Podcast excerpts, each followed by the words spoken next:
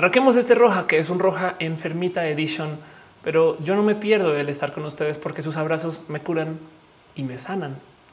Toma agüita. Hoy tengo agüita. Hoy en la vaquita hay agüita. Hagamos roja.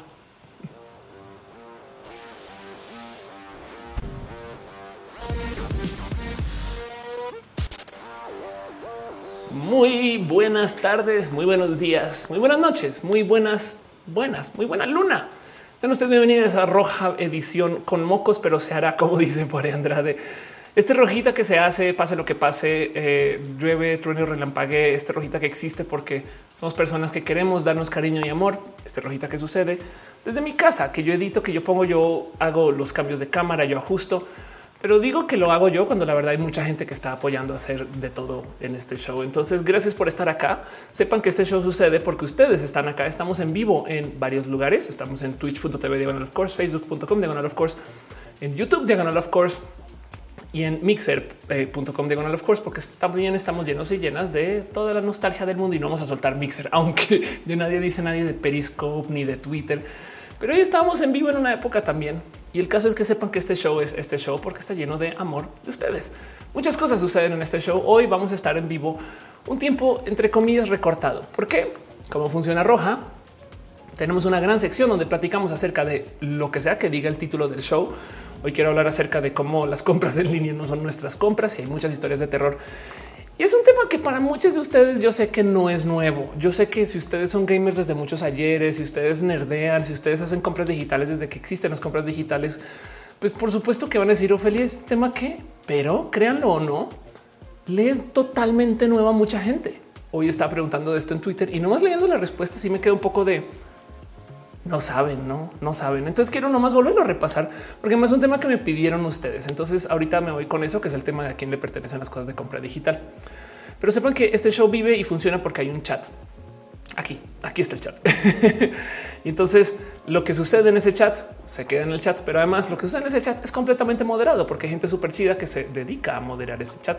Eh, quiero darle un abrazo súper, súper especial a la gente chida que está detrás de esto. Caro, Uva, Uriel, Fabián, Montse, Jesse, Tutix, Seriado de Pato, Denise, Aflicta, Nisa Gama Volantis, que nos van a encontrar en el chat. Son gente súper chida que de paso tienen todo tipo de cosas bonitas en su corazón. Entonces conozcanle, sepan lo que hacen, entérense de, de sus vidas o no sé, vayan y chacoteen porque como les digo, es gente bonita, gente espectacular. Y además del otro lado, em, como estamos en varias plataformas, también tenemos el lujo de poder tener varios esquemas de hacer uso de todas las herramientas que da la plataforma. Y eso, yo sé que en Twitch todavía tengo que arreglar de todo y en YouTube también. Y es que como son tantas, no? Pero espero que se escuche bien, espero que se ve bien. Si no, cuento con ustedes para que me digan pues que no se ve y no se escucha bien, pero nomás cuento también con su honestidad, porque hay gente que me dice no se escucha y es decir, se escucha. Eh, eh, entiendo que para cada quien la experiencia es diferente. No más sepan que de todos modos también por eso hay esto que va a aparecer por aquí abajo, que es el que le pueden cambiar la calidad en caso de que no vean bien estas cosas, no como que también yo transmito la mejor calidad que puedo, que es Full HD, pero ustedes también lo pueden ajustar desde su lado en caso de que no les sirva. Pero bueno, como sea, sepan que este show también existe porque existen personas chidas que me dejan sus donativos, abrazos, suscripciones que están acá eh, este, eh, desde las otras plataformas. Como la gente que está en el Patreon, Carlos Herrera, Ana Mar Mitz, los de Akitsuruo, Ana Navarro, analógicamente, Ballena Gordita, Jerónimo Quintero, Sima Jarajicheja, Aflicta Chocuevas, Francisco Godínez, Ignis 13, Javier Tapia, Rodrigo Pérez Enríquez y Trini P. Gracias por su amor y su cariño. Patreon cero. La verdad es que eh, agradezco mucho que se suscriban a las plataformas porque en últimas, ¿qué les digo? Hacen que esto funcione. También la gente que está suscrita desde el Twitch. Garnachita, Tía Leta, La Flicta, Cadabret, aquí 007, Cristina Gómez 69, La Bravo, eh, Ballena Gordita, Rafán SMX, Julián Galo 6, Lux 002, Fabio Metis Ramos, Alex López Tam, Lico Signio, hay David Podfausto, Ceturino, Gaspar Rosales, Chocobun Light, Crowbite 100. También abrazo súper especial eh, este a Leo Sánchez Cor, Alex Siben, Gaby 3107, Roger y Wisterial, Carlos Creveto, Carlos Sakura, Caro, dale Caro, quien está suscrita antes de que se pudiera suscribir a absolutamente cualquier cosa. Emma Cornio, Arixo estaba suscrita desde que el show era una revista. Arixo 92, Nora Gerra 95, Menitrol 1, Glanfar, Laira Els, Jorge Garcú, Omar Bercor, Fixstream, Krilenath, Carolina, Wisdom Harris, Sankoku 666. Gracias por su amor y su cariño y por ser parte de esto. Y también de paso aprovecharle la lista chida de la gente que está suscrita en el YouTube, que también es una lista inmensa. Entonces, este, muchas, muchas, muchas, muchas gracias porque cada vez se suman más personas acá. Y híjole, un abrazo sobre el marroquín Luis Fernanda Ansure, Ansure, no me sale tu nombre completo, pero un, abrazo también a usted, Aragones, Sandy Magiano, GR, Ro Morales, eh, Ichigo Chami, Jorge Díaz, Arnulfo García, Sensates de Mente, Obi, Alanis, Bruja de Marta, tú que hace transtuajes bien chidos. También un súper, súper abrazo a Taría Monserrat, René Alberto Ortega M. MD Plus, Cinti Il, Cinti Rusil, estás Alejandro HC, Irene RN, Gustavo Rocha, Alexa, Kiyomi, Saucedo, Angélica, Arias Anaya, Maite Turral, Farías, Ursula Montiel, la rama del cual Yolanda Suárez, Neon Snake, Jerónimo Quintero, Jerónimo Quintero, lee ese nombre bien, Ofelia, por favor, José Villarreal, Ale Galván, La Maurrúa, Jessica Díaz, Guada Andino, Renier Cruz, Pablo ZG, Germán Briones, Pamela Gutiérrez, Mavira Morales, Alfredo Pérez Aldana, Mike Lugo, Becky Santoyo, Alex Sánchez, Emanuel Marroquín, Miss Wicero, Dos Katzah, Viviana García, Cintia Kent, Prenda Pérez Lindo, Berta Hernández Birds, Azuna Maesa, Silva Flores, Fernando Rivielo, Adel Agustina Sosa, Yadeloid, Raúl Fomperosa, Marilena Ramírez, de la Pasos por Ingeniería, Ana Alejandra Tatoso, Cristian Franco, Adrián Alvarado, Sailor Fisher, Somos de Cortesana, Cristina Mogabriel, Mesa, Eri Frank Núñez, Rodrigo Pérez, Ibra Rivera, Rivera, Rivera, Gibran Rivera, Víctor Hugo, Curiel Calderón, Lucero Quilla, Afrodita, antifujimorista, Carlos Soto sobre lo que de Lupe Ronache, la pastela de la Cocoa, Val, Valentina, Les Maclacha, André Vete, Carlos Como, Aranzatel, Semana, Rom Galvez Aflicta, Edgar Riego, Leonardo Tejeda. Gracias de verdad por ser parte de esto. Y de nuevo, em, hoy estamos en una edición especialita del show. Eh, eh, edición Ophelia está un poquito enfermita porque está enfermita, pero sepan que se va a hacer show de todos modos, no más que el nivel de energía es diferente cuando tienes como cansancio encima porque he estado eh, pues en camita. Pues química de la dice que te mejores. Sofe. Hoy en la noche de descanso, no se preocupen. Este abrazo que nos estamos dando ahorita va a ser que me ayude a mejorar. Solamente que hoy definitivamente se va a estar tomando más agüita. Sepan que eso es parte de este. Dice Cintia Kent. Yo no me siento enfermo, pero estoy bien sin ganas. No pasa nada. Por eso estamos acá. H eh, dice acabo de llegar, espero no perderme mucho. No te preocupes, no hemos todavía comenzado.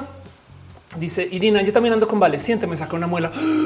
Madre mía, espero que lo que te hayan dejado donde estaba la muela ahora tenga un GPS por lo menos. Sofía Rubia dice, te quiero agradecer por todo lo que haces, gracias por estar acá, de verdad. Este, eh, Mónica Gavilanes dice, ánimo, exacto, pues estamos aquí por el tema del ánimo y el cariño y el amor. De paso sabían que hay gente que también está suscrita desde em, el Facebook. Gente chida, bonita como Marisela López Lozano, María Noche Rodríguez, Ismael Talamante, Sanda Bella y Gustavo González. De paso, un abrazo eh, para eh, eh, Sanda Bella, quien está tuiteando cositas hoy. Pero bueno, es lo que es este show. Espero que me tengan tantito de cariño y amor, porque yo sí les tengo mucho cariño y amor a ustedes. La verdad es que este show sucede porque ustedes están acá.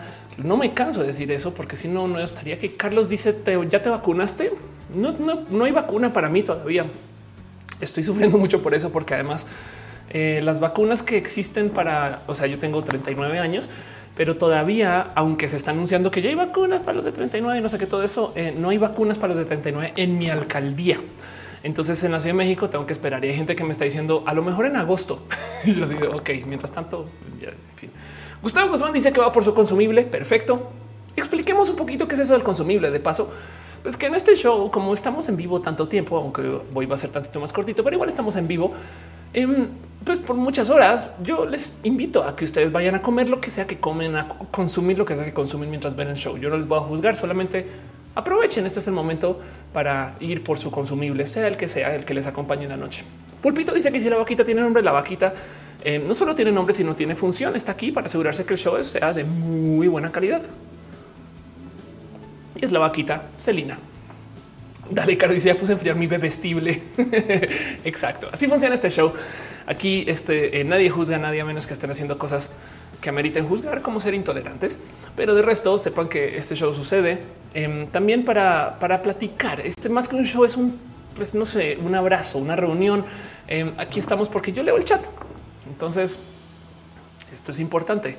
Como estamos en vivo en varias plataformas, este chat de paso les tiene mezclados los mensajes, porque lo que sucede en otros lugares es que pues hay gente que dice, pero Ophelia, es que no es mi y es que no, pues que estoy viendo todos los mensajes al tiempo. No téngame paciencia con eso.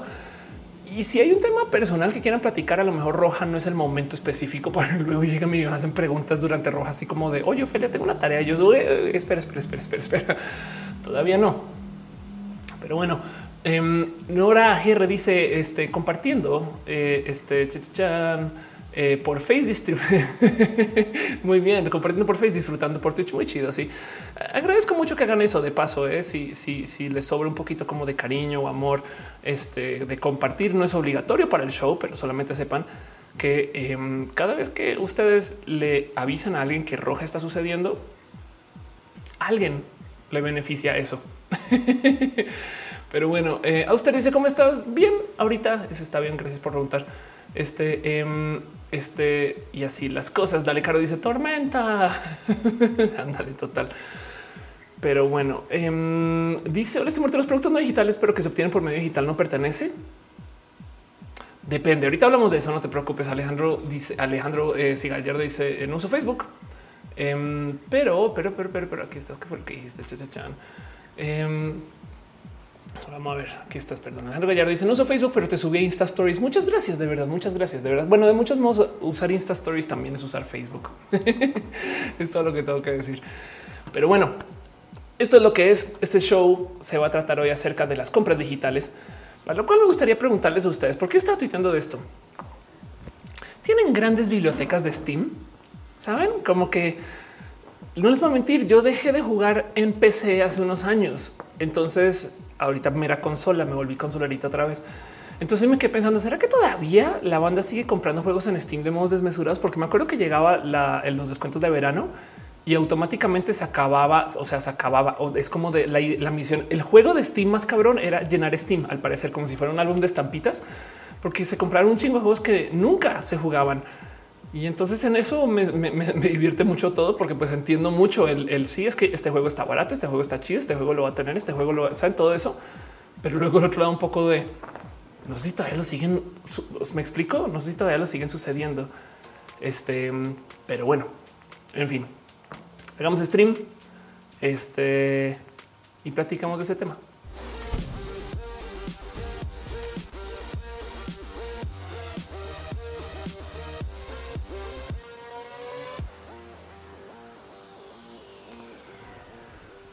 Se le llama DRM, el software de administración de derechos de autor, Digital Rights Management. Y me gustaría decir que es el coco de nuestra generación, pero es algo que tenemos desde hace mucho, mucho, mucho tiempo. Em, el tema es el siguiente, que eh, cuando compramos cosas en línea, la pregunta clave es si las estamos comprando. O sea, hemos hecho todos y todas compras de algo es más, contratar Netflix es comprar algo, ¿saben? Como que hay que tener presente que siempre es un tema el, que yo conseguí esto en línea. Y el problema aquí es que tenemos esta imagen de que DRM es algo que llegó cuando llegaron las compras digitales. Pero la verdad es que esto existe desde hace mucho, mucho, mucho tiempo. No por nada está la famosa broma de los derechos, perdón, de los DVDs y sus famosas regiones, que por si no saben bien cómo funciona eso, imagino que evidentemente habrán escuchado el comentario de región 4, no? Esto lo ubica, no? El, cuento de la región 4 es que eh, se supone que si tú compras un DVD en Estados Unidos, no sirve en México. ¿Por qué? Porque hay regiones para los DVDs. Entonces, curiosamente, mm, supongo que eso es porque es la Guyana francesa. Entonces, técnicamente esto es parte de Europa. Así que, eh, eh, excepto por la Guyana francesa y Sudáfrica, em, no que técnicamente son Europa, todo América es región 4, bueno, todo Suramérica y Centroamérica y tantito de y bueno, y México, pues entonces, excepto Estados Unidos y Canadá, que son región 1, que es bien divertido porque técnicamente acá tenemos un acuerdo eh, que es el NAFTA, no? Aunque yo creo que eso tiene que ver porque los, los acuerdos de los DVDs se estaban organizando antes del NAFTA y por eso México no clasificó a ser región 1. Pero entonces el tema es que técnicamente si tú compras un DVD hecho en y para España y lo pones en México, no sirve. Así sea un DVD válido. O sea, el reproductor lo puede reproducir, pero todavía quien hizo el disco dijo, nah. ¿Saben? Y esto no solo sucedió con los DVDs, también sucede con los Blu-rays, por si no tenían la más mínima idea. Los Blu-rays que compran tienen regiones, ahora las regiones en los Blu-rays son A, B y C, que son tantito más racionales y eso porque tienes tú las compras de América, pero si tú compras un Blu-ray en Europa, no funciona acá. Fin. y entonces queda el pero por de dónde viene esto y qué significa. Eh, y dice este muerto, somos región 14 en América. Y entonces el tema es que hay que hablar, hay que hablar un poco de dónde viene todo esto en general. Resulta que eh, si tú te asomas al por qué se hace esto, lo que te dicen es que es que quieren proteger el mercado local de venta de discos queda un poco de es neta. Cintia quien dice el Netflix cambia y eso es verdad. Hay catálogos diferentes de Netflix y de todos los servicios, o sea, de Apple TV según donde estés.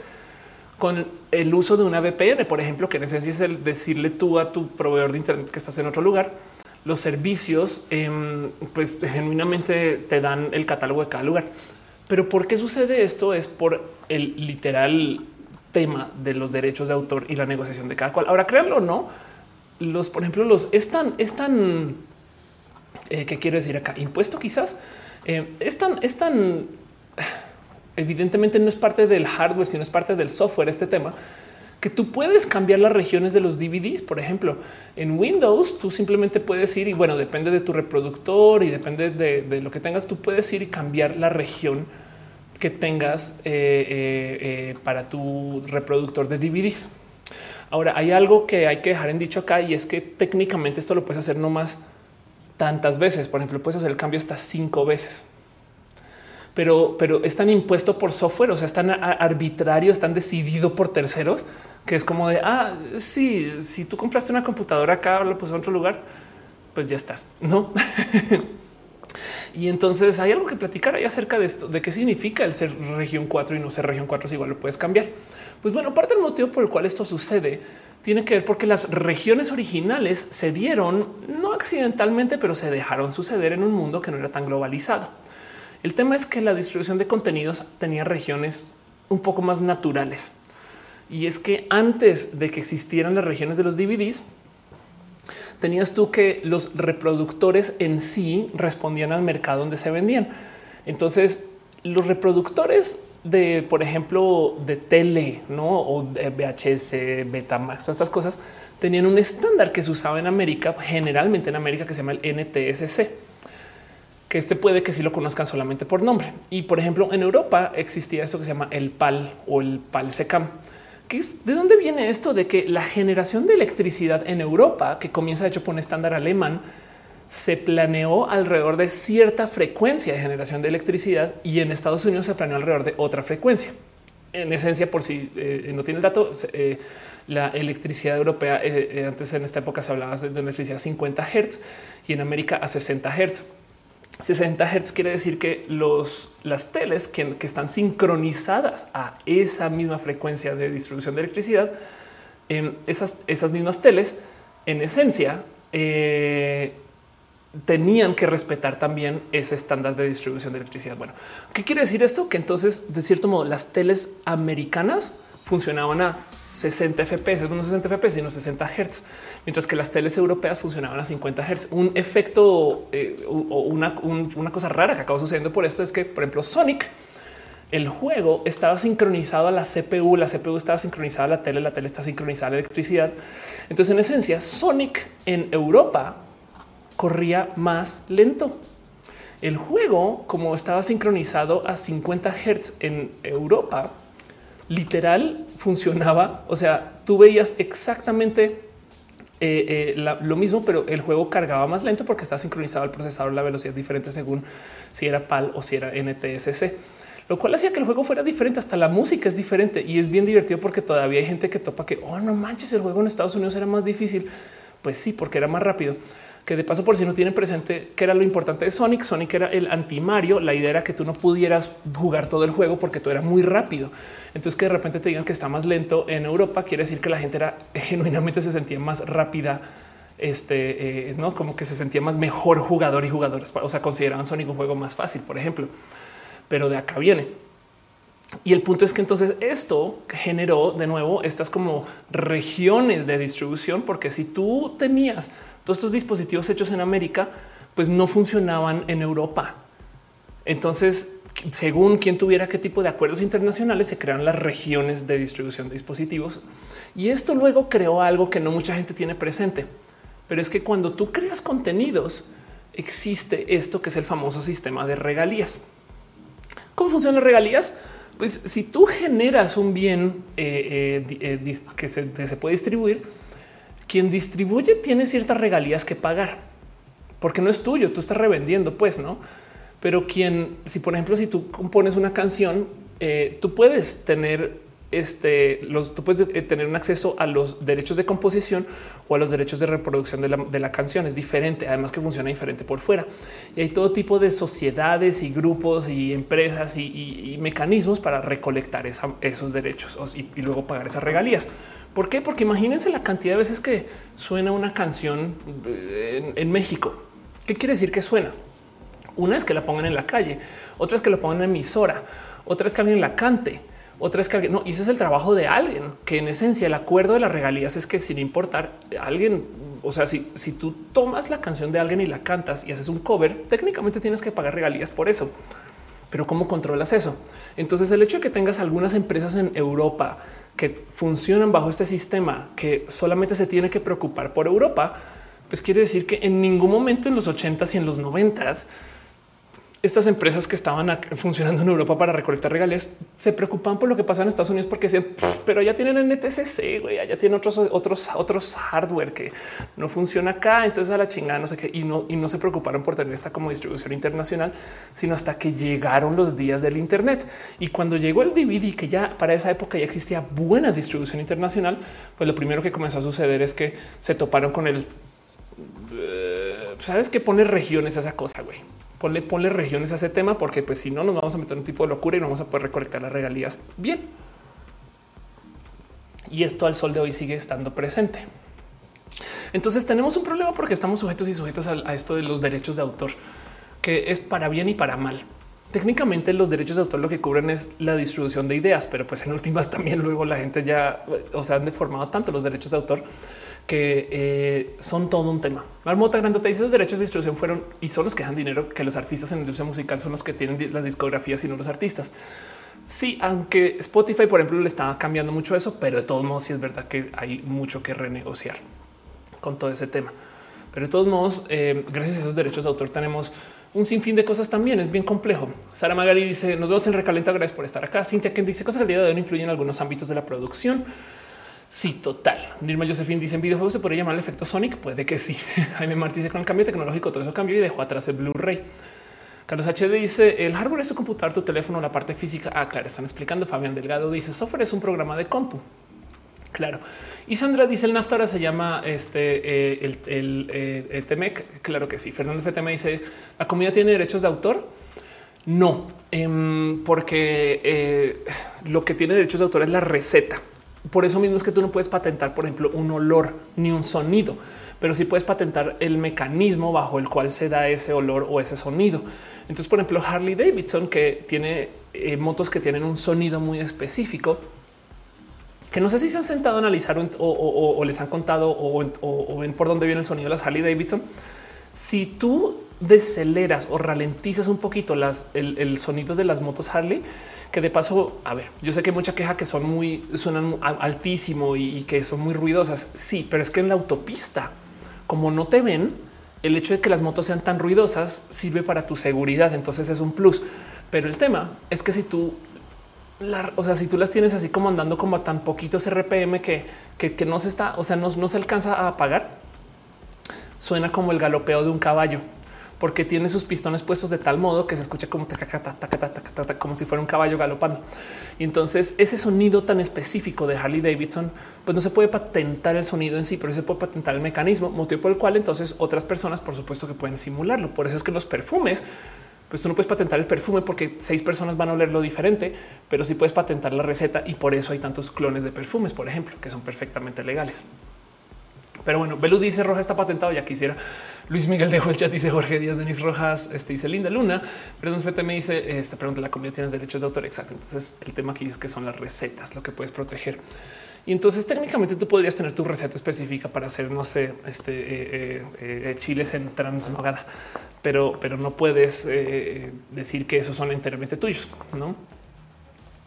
Pero bueno, el motivo por el cual quería hacer este episodio de hoy es porque debido a que tenemos este sistema que está construido alrededor de lo que vino, que antes era la distribución por PAL y NTCC, que luego se creó los códigos del, eh, perdón, las, regiones del DVD, hablando de las motos ruidosas, que luego se creó entonces las regiones del Blu-ray y luego se volvieron entonces todas estas eh, eh, esquemas de entregas de regalía que tienen sistemas súper hiper localizados hay algo que me preguntaban y me decían, Ofelia, ¿puedes hablar de esto? Y es que mucha gente tiene pendiente y presente que lo que se compra en línea es enteramente tuyo y eso es completamente falso. Si ustedes alguna vez han hecho una compra digital, por ejemplo en iTunes, realmente no es tuya. Entonces, em, no más por dejar en claro lo que sucede acá. Cuando compras una película en iTunes, realmente no la tienes. Esencialmente solo posees una licencia para verla indefinidamente en iTunes hasta que el proveedor del contenido finalice su trato con iTunes y elimine su producto de la tienda. ¿Qué fue lo que pasó?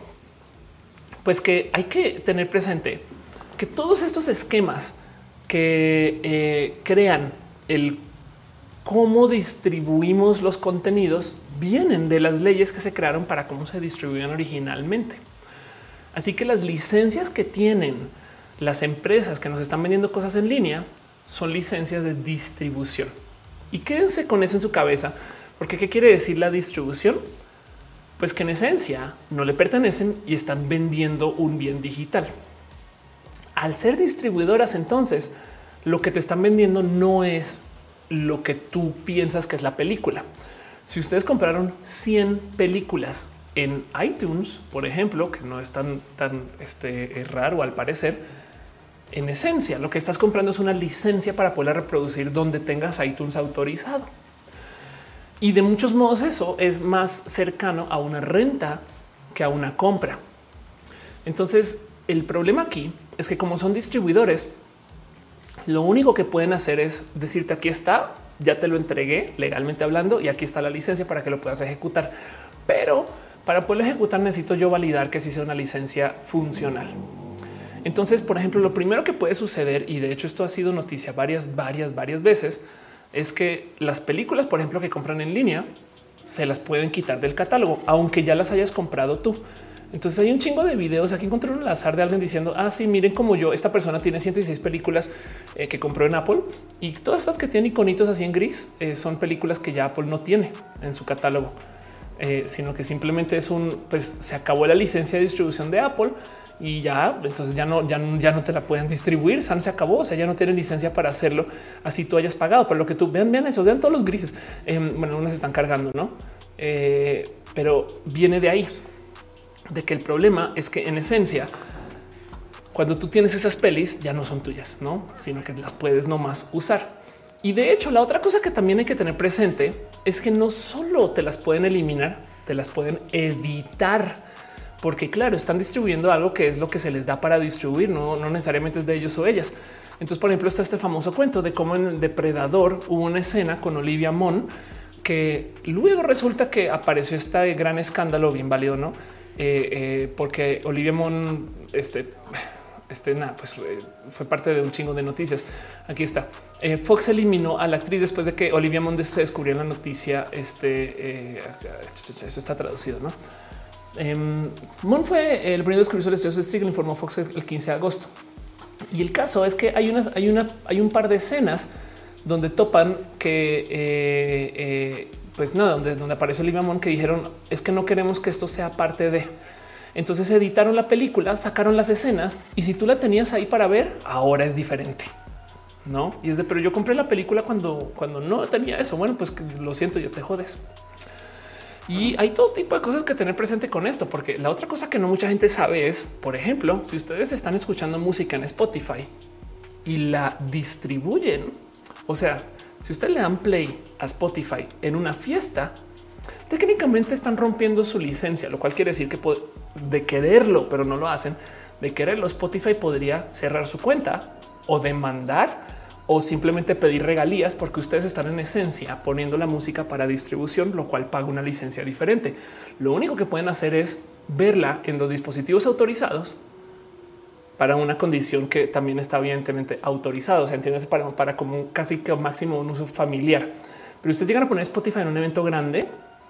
Técnicamente están haciendo lo mismo que distribuir música que este tiene que pagar sus regalías. O sea, como que si, como que si ustedes quisieran hacer una, emisora de radio con la música de este eh, de cualquier persona, no? Y lo digo porque eh, técnicamente eso se persigue un chingo. De hecho, la otra cosa que no pueden hacer por si no tienen presente es que tampoco pueden grabar, grabar. Eh, tú puedes hacerlo según las plataformas, pero no tienes permiso. O sea, si tú, si te llegan a cachar, digamos, haciendo un screen grab de Netflix o haciendo, grabando música de Spotify, eh, pues en esencia te podrían también cerrar la cuenta o pedir regalías por eso. Y eso es impresionante porque antes teníamos permiso para esto cuando aparecieron los cuando aparecieron los dispositivos que podían grabar de la radio. Esto fue todo un tema, fue una gran discusión que pasó por un buen de demandas. Luis Valdés dice a veces los restaurantes tienen sistema de cable y por los canales de música y eso también es ilegal. Sí, o a menos que les exacto o les podrían pedir regalías y puede que las estén pagando. Ahora que dice un evento grande, pongo Spotify gratuito con comerciales. También se percibe como distribución autorizada. Sí, también, por supuesto, claro que sí, porque no tienes esa licencia. Daniel Bonses dice no puedo perder mis juegos de Epic Steam. Eh, aquí a mí hablando de roba patentada, dice un podcast. Qué chido. Juan Carlos dice, ha quitado juegos de la tienda. Ahorita hablamos de eso. Mónica Gavilán dice como cuando comparte su cuenta de Spotify Premium con cinco personas más. Exacto. Ahora el tema es que la gente que está detrás de estas empresas sabe muy bien que hay momentos donde pues vale la pena permitirlo y como que taparse los ojos, como que saben muy bien quién se conecta con VPN, pero lo dejan suceder porque también no quieren ser en completamente eh, crueles con este tema. Dice Nadia M. Creo que lo hecho que pueden hacer cambios de contenido en streams que pueden actualizar créditos, por ejemplo, con Elliot Page. Ah, eso es verdad. ¿eh? Sí, eso tienes toda la razón con el tema de los cambios. Eh, ni sexo ni, ni, candados dice tenía M. Sí, exacto. Me acuerdo de eso. Eh, y el punto aquí es que el cómo funciona, y yo, por ejemplo, descubrí esto investigando para este show, es que teniendo en cuenta que tú al comprar estas películas técnicamente les estás pagando una, una empresa de distribución. Entonces una de las cosas donde no te pueden hacer nada para eliminar tu contenido es si tú compras el contenido y lo guardas. O sea, como son empresas distribuidoras, por ejemplo, digamos que ustedes compran, no sé, Wonder Woman 1984, ¿no? Que resulta que luego la quitan de quien sea que te la vendió, la quitan del catálogo. Si tú le alcanzaste a descargar, es una compra, no, una, no, no Netflix, pues si tú la alcanzaste a descargar y la tienes en un disco duro tuyo, el sistema de validación todavía debería de autorizarte para que la puedas ver, porque tú ya tienes la peli. Ahora, ojo, no la puedes distribuir, pero la tienes. Entonces, si la quitan de su catálogo y, aún, la recibiste, pues se cumplió con el servicio de distribución. Y entonces me topé a mucha gente hablando de esto, como que me encontré que había gente diciendo apenas ustedes compren algo, bájenlo, bájenlo y ténganlo, ténganlo con ustedes. Lo que sí está bien cruel, no, esto es uno de los varios, eh, varias personas que hablan de este tema. Lo que sí está bien cruel es que, por ejemplo, si ustedes compran una peli y la bajan y la guardan en iCloud, técnicamente Apple la está distribuyendo desde iCloud de ahí en adelante. Así que, por ejemplo, si ustedes compran la peli, la bajan y la guardan en iCloud, ya no la pueden ver si la quitan del catálogo. Que me voló los sesos porque es como de, pero iCloud es un servicio diferente, sí, pero sigue siendo Apple. Dice Fernando FTM, los audiolibros también aplica. Alexis Ortiz es como la licencia familiar de Spotify. Según la política de usuarios, si te comprueban que no vienen en la misma casa, te cancelan la cuenta a todos los miembros del plan. Exacto. Fabián dice: Creo que el apocalipsis no será con zombies, será cuando los servidores de las plataformas de streaming caigan. Total. Alma dice: Lo Netflix lo sabe, incluso te ponen candados. Lo puedes hacer con varias aplicaciones, pero Spotify no sabe que necesitas pagar otro tipo de licencia. De hecho, de hecho, más bien el tema es que Netflix, Netflix sí claramente paga una licencia diferente porque tú Netflix no estás comprando los contenidos por definición. Por eso es tan barato Netflix, porque, porque la película nunca es tuya. Entonces ahí sí admites y está sujeto y sujeta que siempre la vas a tener que ver desde la nube. Pero mm, el tema es que tú no puedes distribuir ningún contenido, no? Eh, eh, porque para eso hay licencias de distribución y de nuevo es que vuelve al tema de regalías. ¿Por qué? Porque si tú redistribuyes algo, en esencia, pues estás simplemente haciendo dinero con el trabajo de otras personas.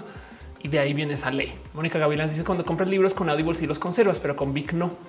Depende de cada servicio, pero por lo general, como sea que lo vean, si es un servicio de distribución en línea de contenidos, si el día de mañana deciden que este libro ya no es porque se acabó la licencia, o peor, porque alguien decidió tomar exclusiva sobre eso, lo pueden quitar del catálogo. Y por eso preguntaba yo que si eh, todavía compraban en Steam, porque en Steam es la misma historia. Muy famosamente Steam ha eliminado juegos de las librerías. ¿Por qué? Porque, porque ya no tienen licencia para distribuir. Entonces esta noticia es del 2013, pero si hay un buen de historias de, o sea, así ustedes lo hayan pagado, todos los juegos que tienen su librería, en su catálogo entero, todos esos juegos no son de ustedes. O sea, simplemente lo que tienen son licencias para poder reproducir esos juegos vía el cliente de Steam. Pero de nuevo, ojo, si ustedes compran el juego, lo descargan y tienen toda su librería de juegos en la computadora, entonces ahí sí. Yamimoto dice formato físico for the win. Sí, nomás hay que tener presente que si el juego tiene algún componente en línea, todavía se puede validar eso. Entonces, por ejemplo, una de las cosas que ha sucedido es que el juego, por ejemplo, tiene juego en línea que necesita de que algunos servidores estén prendidos. O muchas veces los formatos físicos son cajas con un disco que cuando lo pones, lo que hace es que luego va y descarga el Steam. y entonces, evidentemente, simplemente te vendí algo para que tengas ahí para guardar en la biblioteca, no? Así, ahí, ahí ponlo ahí si quieres, pero de todos modos estás en línea. Entonces, este formato físico es una lástima porque también de muchos modos deja la duda del cómo hacer esto en 20 años. En esencia, toda nuestra librería de Steam depende de que Steam no quiebre o que Steam no lo compre alguien más y comience a entregar licencias o que Steam siga pagando su licencia de distribución. Me explico como que el problema aquí es que confiamos en que esas empresas existan para siempre. Puede que en 30 años no. Y eso es el problema, que eh, todas nuestras películas, si ustedes tienen mil juegos y Steam ya pues están contando que no, ahora también es que es lo que van jugar en, 30 años, no? Eso es otra cosa. Capaz, es un, pues yo lo tuve en ese momento y listo. Y Pato dice: Yo compré el juego Los Cazafantasmas. Este luego retiraron el producto de la tienda, pero como ya lo tenía instalado, no me lo quitaron. Exacto. Ese es el truco. Si lo tienen instalado en su computadora, no se lo pueden quitar y el servidor todavía valida que lo pueden ver. Cash dice es como una consola comprar una caja que solo tiene un código. Si total, en esos países es un dolor de cabeza. Ahorita en este momento llevo una hora administrando mis descargas de Activision solo por cambiar de consola. Carlos H dice eh, dónde te paso los libros. Ándale. Alison Sáenz dice que es Steam es una tienda de videojuegos en línea em, muy famosa. Aquí me dice que bueno que roja terminar antes para ir a copiar mis juegos. Sí, que de paso entonces hablemos de, qué pasa cuando tú tienes, por ejemplo, un DVD o un CD. Los CDs, por ejemplo, también tienen licencias de uso un CD o cualquier disco en medio físico tiene como por ley, bueno, no sé si esto todavía aplique con todos, pero hasta donde entendido, los CDs, por ejemplo, permiten hacer un, un backup. O sea, sí lo pueden ripear una vez. Por eso es que era medianamente legal todo este cuento de compartir los MP3 cuando la gente, pues cuando no existían leyes para proteger de eso. Pero tú en esencia puedes respaldar tus medios, lo que tengas en medio físico. Pero de ahí en adelante no lo puedes ni transmitir ni compartir. Entonces, una de las cosas que pasa con las leyes de lo que viene dentro de un CD es que tú no puedes poner un CD en una fiesta, así como tampoco puedes poner Spotify en una fiesta. Y suena raro, pero por ejemplo en España yo me acuerdo que tienen estos cuentos de que la quien lleva los derechos de autor en España tiene un nombre en particular, pero me acuerdo que tienen estos cuentos de cómo iban a las bodas y entonces grababan con un micrófono en la boda que tú estabas poniendo una canción en particular para luego pedirte regalías sobre eso y estas cosas pasan. Y, digo que suena súper lejano, pero por ejemplo, yo aquí en México tuve un encuentro con la gente de Adobe porque alguien comentó o se dieron cuenta. Yo no sé, pero un día llegó la gente de Adobe a mi oficina a pedirme hacer inspección de todas las computadoras para ver cuántas licencias de Adobe y Photoshop tenía yo versus cuántas estaban usando.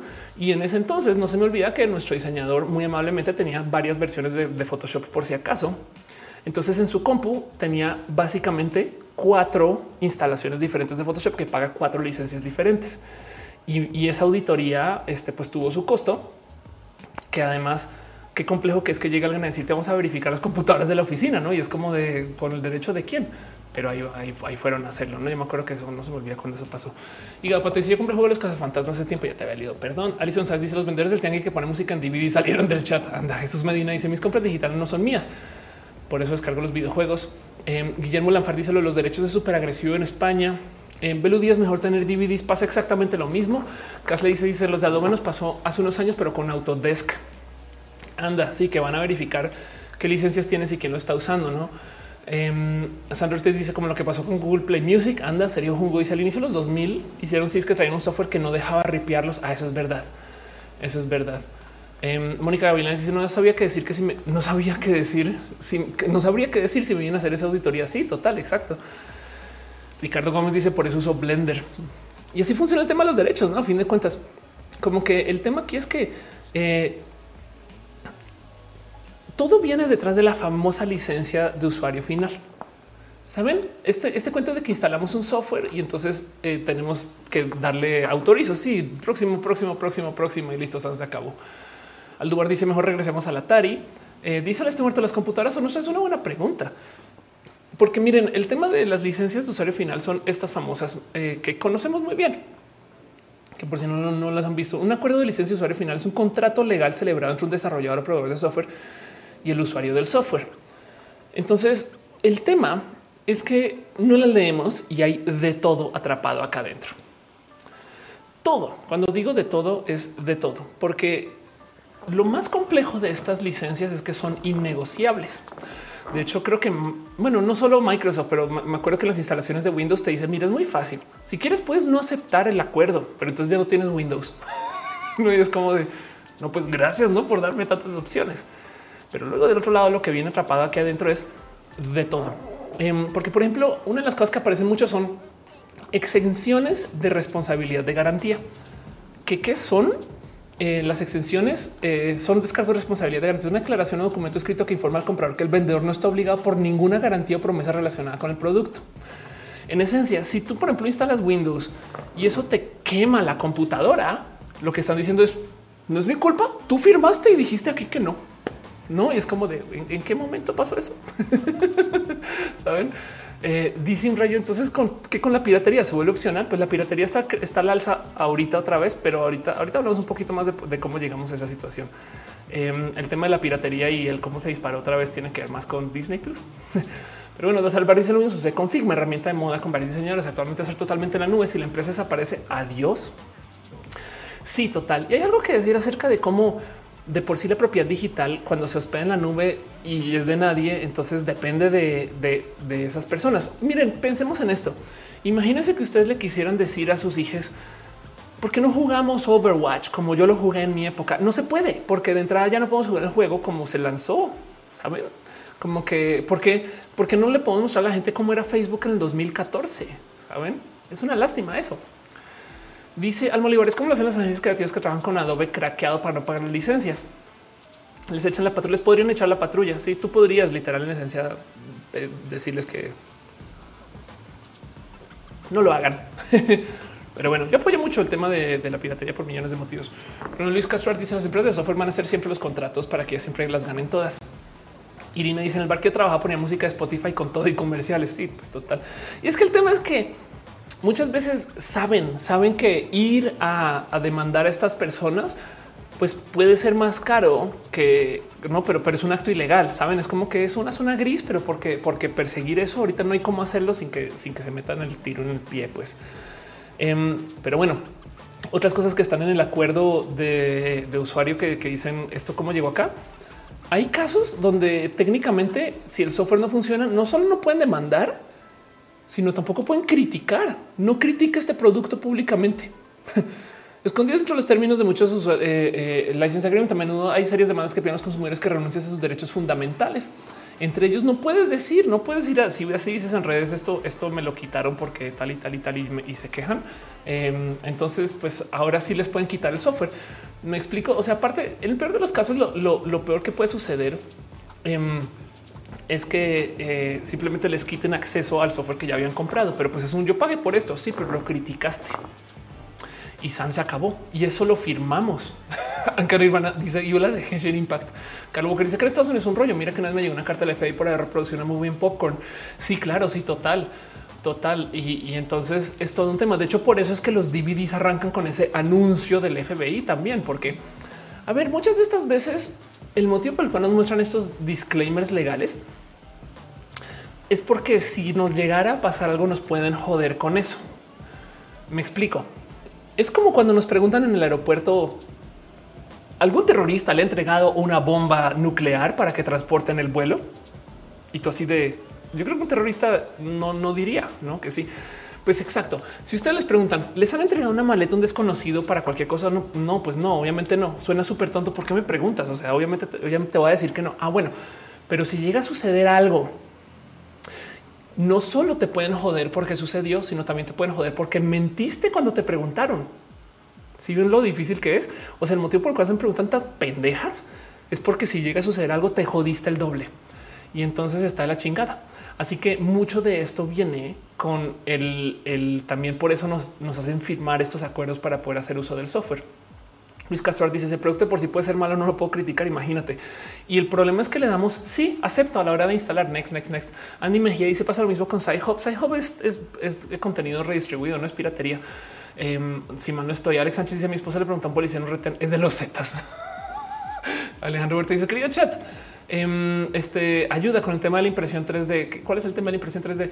Eh, este, pero bueno, técnicamente sí, la impresión 3D también mantiene sus derechos de, o sea, tú no, puedes, no puedes duplicar cosas que no te pertenecen. Eh, Carlos Walker ellos presumen de tu buena fe. Em, este, eh, tal vez no me pertenezca la impresión. Pues sí, es que, a ver, Exacto. Si ustedes agarran el, piezas de alguien que sigue siendo el trabajo y la, propiedad intelectual de alguien y la usan para revender, pero de nuevo, si están haciendo 200 pesos, es más caro que les persigan, saben? Si, si quieren hacer un negocio fidedigno que crees que no sé qué, pues no, no pueden usar piezas ni software ni propiedad de nadie más a menos que paguen sus regalías por eso. Mundo dice Cuevana, pues Cuevana también es piratería. Y dice mi software cuando te van a hacer review de un producto siendo youtuber, pero no lo critiques. Exacto. Uf, que además luego te, cuando te regalan el producto, si da un poco de y es que si te critico, igual ya no me mandas productos. Entonces es bien complejo todo eso.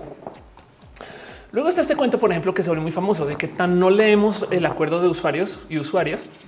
Eh, aquí está fue una historia que se volvió muy famosona de una persona que sí leyó el acuerdo y había una empresa que había escrito dentro de su contrato que le regalaba 10 mil dólares a quien leyera el contrato y mandara una carta. Después de leer detenidamente los términos y condiciones que venían con la póliza de seguro de viajes que compró con viaje a Inglaterra, este eh, había insertado un lenguaje que prometió una recompensa a la primera persona que envió un correo electrónico a la compañía. Y en esencia, eso estuvo ahí por meses porque nadie leía el acuerdo. Entonces uno de los acuerdos decía así le damos 10 mil dólares a una persona. Si ustedes querían su mail, listo, ya está y lo mando y listo, y sus 10 mil. Pero, pero esto es muestra también de cómo igual no lo leemos, pero es que no leemos porque está diseñado para no, para que no lo leamos, no? O sea, aparte del tema aquí es un, pues no lo hacen fácil. dice, ay, mi es que chido, quiero leer ese acuerdo. Pues desafortunadamente ya, ya se entregó, pero sí podrías. Em, dice este, o le estoy muerto, tiene planos, no es tuyo. Eso pasa con las impresoras. Ah, qué bonito modo de verlo. Sí, claro, sí, total. Si alguien se toma el tiempo de hacer planos es porque ya los ya lo busco proteger. Eh, Gama Volante dice unas pantuflas se robaron las caras de mis ajolotes de peluche. Ah, claro, imagínate eso exacto. Y pues se supone que para eso son estas leyes, no para proteger a la gente que crea. Carlos Aguirre dice ciertas compañías hacen los responsables y el producto se descompone después. Eso después de que funciona la primera vez, literalmente es su política. A mí si yo jamás me ha tocado algo así. Maldita sea. Mis respetos que los leas. Pero sí, y luego entonces está este famoso tema que no sé si se acuerdan que la gente se enloqueció con los derechos de autor y las fotos en WhatsApp. ¿Se acuerdan? Hace unos nada cuando se supone que todo el mundo dejó WhatsApp y más gente se registró a WhatsApp de lo que se haga registrar la historia. Bueno, pues es que el problema es que las redes sociales por lo general nos piden derechos sobre nuestras fotos. Pero el tema es que el cómo funciona es diferente a lo que pensamos. La pregunta es, ¿acaso Facebook es dueño de mis fotos y que yo subo? Pues no. De hecho, lo que acaba sucediendo es exactamente lo mismo que las distribuciones, que las distribuidoras de contenido cuando tienen una película, pero al revés, porque tú eres quien genera los contenidos y los sube. Entonces está este famoso cuento de que si Facebook posee nuestras fotos, lo que tiene Facebook Em, es que se queda con la licencia. Facebook no tiene tus fotos, así como funcionan los derechos de autor real. Siguen siendo tus fotos, no las de Facebook. Y de hecho, así es como le ponen los términos de servicio. Eres dueño de todo el contenido y la información que publicas en Facebook. Pero dejando eso de lado, lo que sí obtiene, lo que sí obtiene Facebook gratis cuando te registras a la plataforma es una licencia mundial no exclusiva, transferible, sublicenciable, libre de regalías para todas tus fotos. Y entonces, ¿qué quiere decir esto? Pues técnicamente que lo que hace Facebook es que cuando tú subes una foto tuya, si tú eres fotógrafa y subes una foto a Facebook, Facebook la puede distribuir. ¿Qué ganan con esto? Pues es que si lo piensan, si Facebook no tuviera esta licencia, no le podría mostrar ninguna foto de ustedes a nadie más. Entonces, esto es el acuerdo de Facebook, el que escandaliza a la gente diciendo, pero Facebook ahora se va a quedar con mis fotos. Y por eso es que la gente ya no se quiso eh, eh, unir a WhatsApp, según cuando WhatsApp se sumó a esa licencia para que técnicamente todas las fotos que tú subas a WhatsApp le pertenezcan a Facebook también. Pero en este caso no le pertenecen, es la licencia no más. De hecho, la otra cosa que sucede es que, por ejemplo, Facebook a veces en sus anuncios o en otras situaciones, pues les muestra tu contenido a otras personas que no son tú. Y esa distribución, pues esa distribución es una licencia. Entonces, todavía es tuya, sí. Digo, lo que dicen los Facebook, eso sí me da mucha risa, es que técnicamente tú todavía tienes el control, ¿no? ¿Y qué quiere decir el control? O oh, que yo le puedo mostrar las fotos solo a mis amigos cercanos. O oh, tengo todo el control del mundo. Pero pues no es tan así, ¿no? Em, dice en el chat qué pasa si alguien ilustra algo o dibuja algo, un anime, pues técnicamente eso es trabajo que ya tiene eh, derechos de autor. Entonces estás haciendo lo mismo que un cover. Sí, ahora el problema, una cosa es que lo dibujes tú para ti. Em, otra cosa es que las distribuyas, saben? Y otra cosa es que las vendas.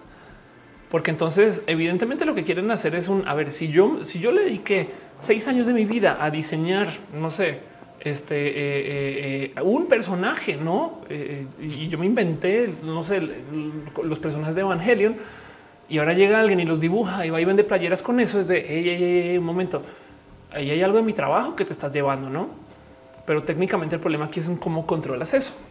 Entonces, lo que saben muy bien es que si tú estás incurriendo en estos actos, ¿dónde dibujas línea de hasta acá sí se puede hacer y hasta acá no se puede hacer? Porque si tú comienzas a decirle a la gente no comercialicen con imágenes de Evangelion, pues en esencia estás bloqueando un poco de distribución gratis, no? Ricardo Gómez dice cómo funcionarían los derechos en el caso del criptoarte.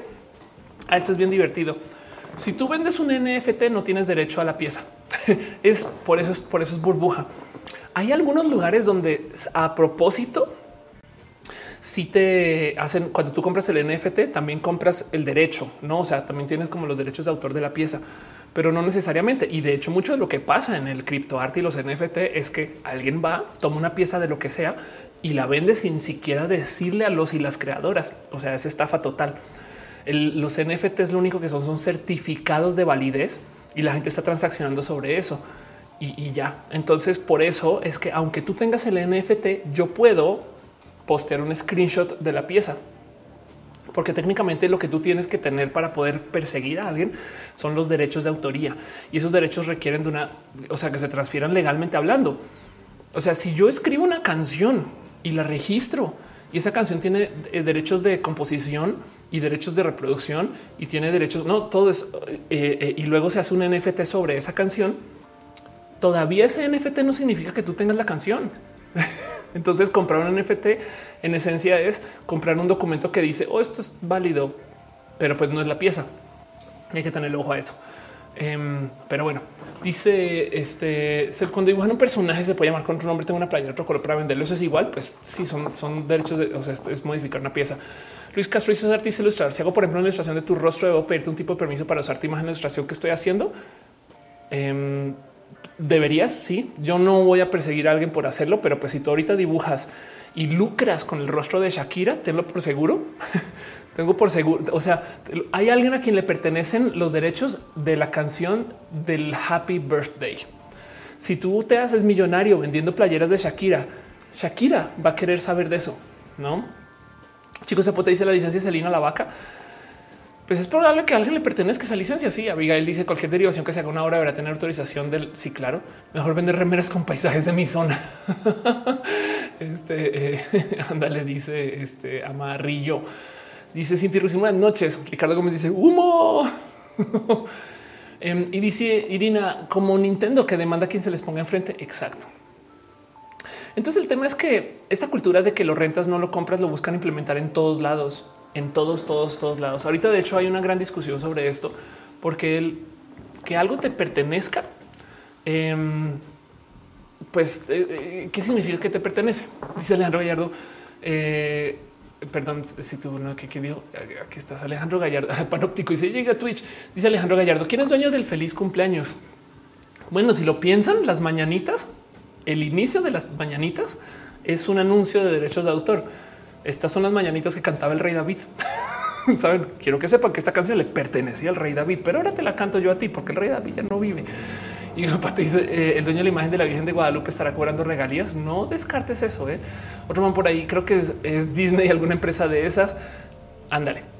Pues imagínense que si es, si es tema esto de a quién le pertenecen eh, las cosas, porque por ejemplo, no sé si sabían que Tesla a propósito está abogando porque tú no puedas eh, poseer las piezas de Tesla. Entonces, una de las cosas que es esto es miren, quién hace un acto punk, reparen su propio Tesla. Tesla no da manuales de reparo, no deja y no eh, eh, incita a que tú repares tu propio coche. De hecho, a propósito, te pide que tú los lleves a sus centros de reparo y solo son los reparos los centros Tesla, porque quieren que eh, pues el coche en lo más posible no sea tuyo. Si tú cambias alguna pieza, puedes quedarte sin garantía. Si tú desarmas el coche, puedes quedarte sin garantía. Si tú haces cualquier cosa, intervienes con tu coche y entonces, de hecho, si tú quieres cambiar piezas de Tesla, no te las venden. Tienes que conseguir otro, un Tesla arruinado y puede que todavía no valide el coche una vez lo repares. Abigail dice como comprar un disco mixto, pues estás comprando una copia autorizada del soporte material de la obra no estás adquiriendo los derechos patrimoniales sobre esta. Exacto. Ese es el tema. Eso es todo, todo, todo el tema. De hecho, hay varios youtubers, por ejemplo, volviendo al, caso de Tesla, hay varios youtubers que de modos muy punk dan instrucciones de cómo reparar Tesla. Y, es un tema porque esto técnicamente no es autorizado y no se va a autorizar nunca. La idea es que tú todos los Tesla lo lleves y, te hagan un poquito como Apple con sus computadoras. Es de, ah, no funciona, no te preocupes, te damos otro casi, casi, ¿no? en vez de reparar los coches y que, puedas repararlo. Y entonces ahora esto se volvió un tema muy grande y muy complejo que ahorita me clavo más con esto, que pone en duda el que nos pertenece y que no nos pertenece. Dice Daniel Bonces, el dueño le molle la carita feliz es millonario. Hola, se muerto. Dice que Tesla había muerto hace muchas décadas y ahora no deja que choque sus coches. Ándale. Em, ¿Por qué hace Tesla esto? Tunear un Tesla no ni, te dejan. Sí, claro, total. ¿Por qué hace Tesla esto? Porque técnicamente, si tú reparas un coche, eh, eh, este, usando piezas que no son de Tesla, ellos son los que tienen que dar la cara de todos modos. Entonces prefieren decir no, pues yo, yo solo te lo reparo. Bueno, John Deere, los tractores también tienen derechos de autor. Entonces los tractores de hoy en día se manejan con software, no? Y hay todo tipo de hay todo tipo de locura porque resulta que para poderlos operar, entonces tienes que validar contra John Deere, que tienes el último software instalado con su firmware y con sus este, reglas de operación. Entonces ahora también, si tú lo quieres reparar, además que estamos hablando que es gente que opera tractores, si tú lo quieres reparar, lo tienes que llevar a John Deere para que ellos en sus centros autorizados te lo reparen con su software, con sus modos. Tú no puedes comprarle una pieza a tu vecino e instalarla tú, sino que a propósito tienes que eh, eh, ir al lugar a repararlo. Ahora, de no hacer eso, te lo pueden invalidar y ya Sam se acabó. Eso es todo el tema. El, tractor técnicamente no te pertenece, también lo está rentando, igual que la música, igual que las canciones. Dice, me están ofreciendo trabajar jugando el videojuego Axie Infinity. ¿Conoces del tema? No, pero suena divertido. Suena como que testing, testing, pues un rubro divertido.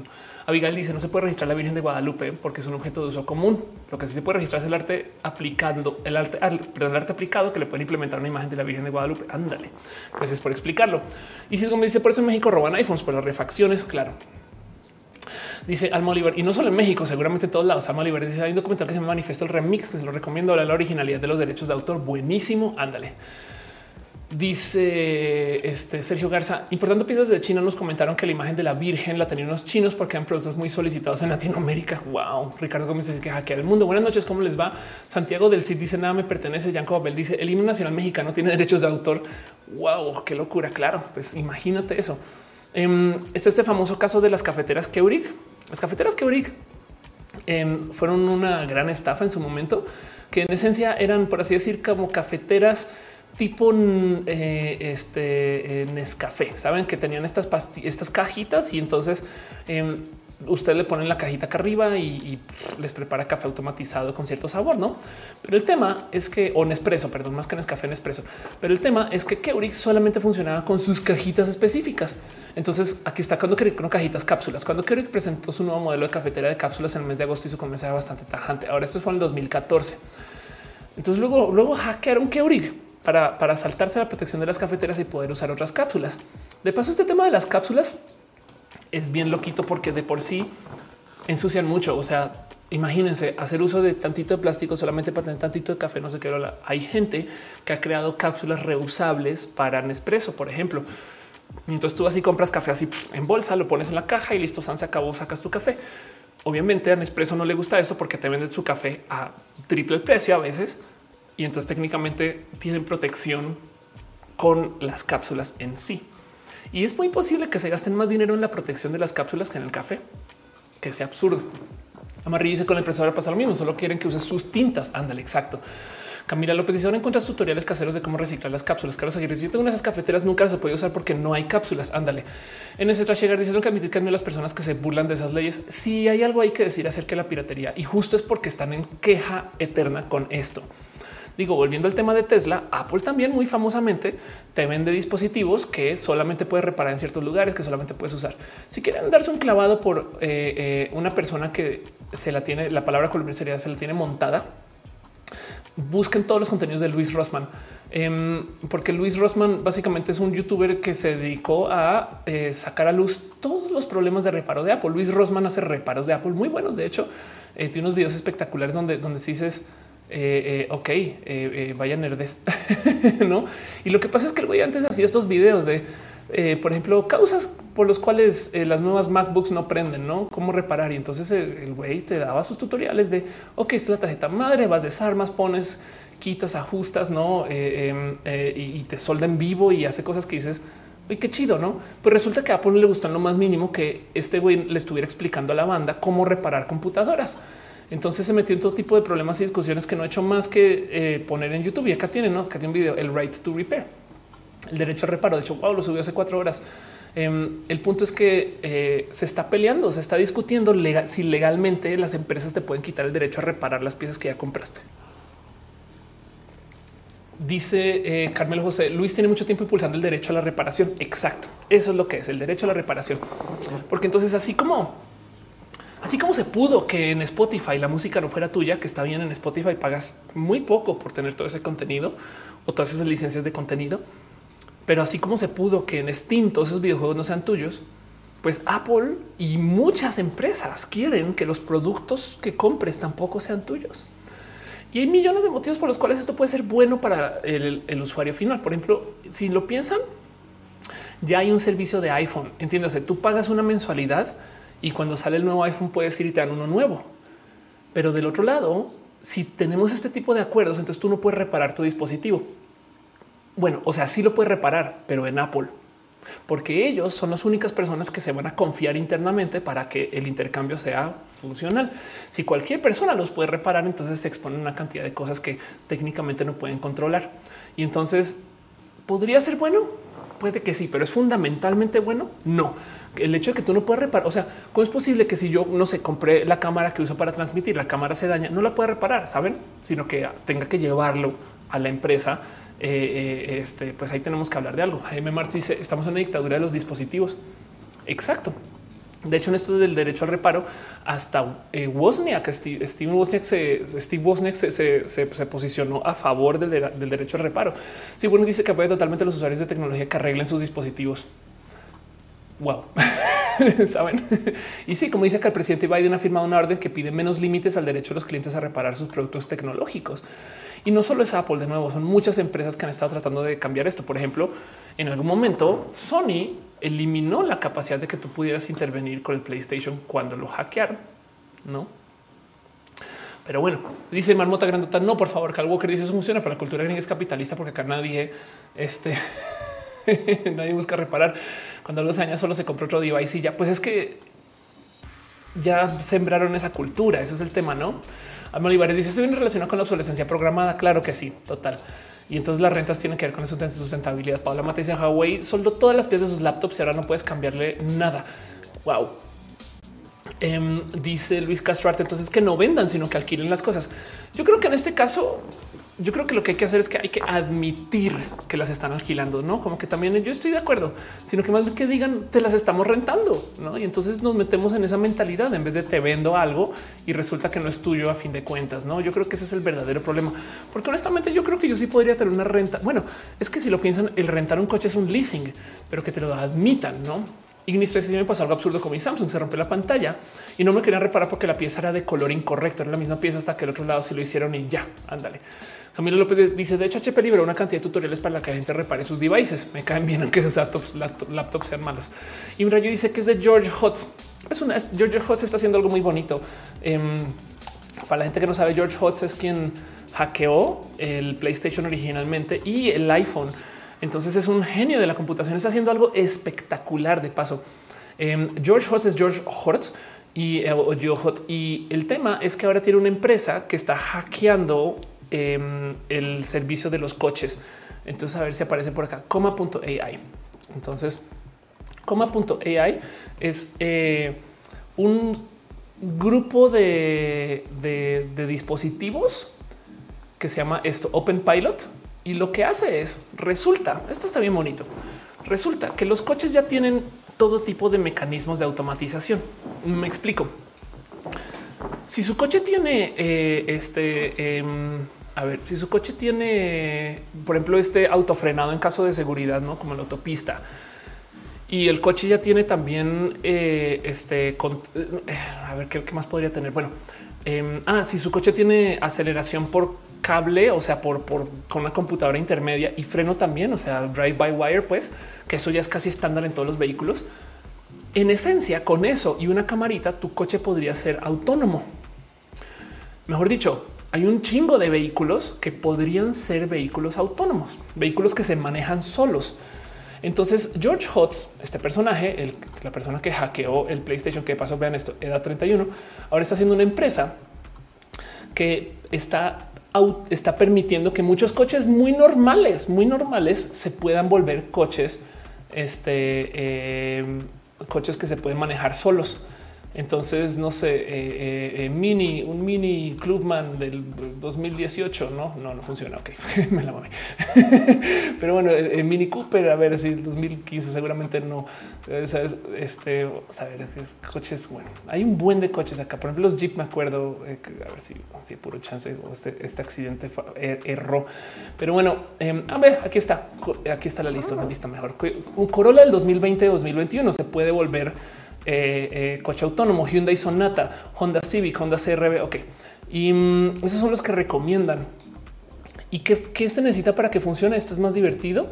Eh, tu celular, no con una cámara que mira hacia adelante y hacia atrás y conectarlo con dos o tres cosas. O sea, tampoco hay que ponerle tanto hardware.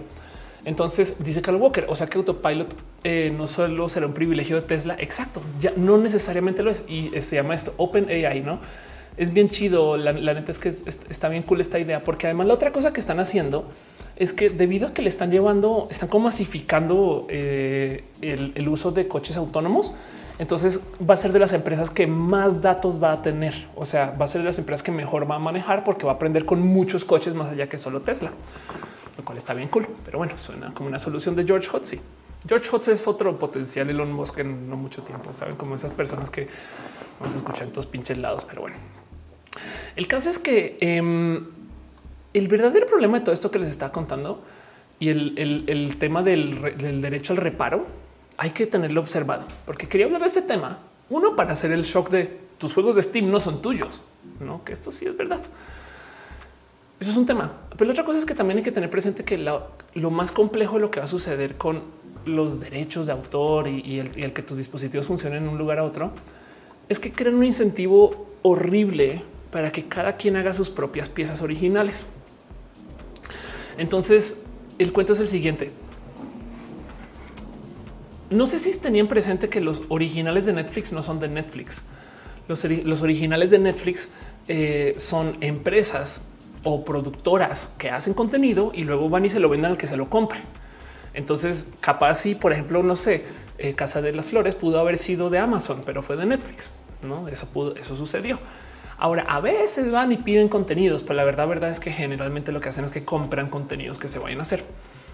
Lo cual entonces se vuelve muy roto porque por consecuencia, al tú tener contenidos que le pertenecen a tu catálogo, el problema de todo esto es que lo que están haciendo estas empresas es se están adueñando de contenidos como exclusivas.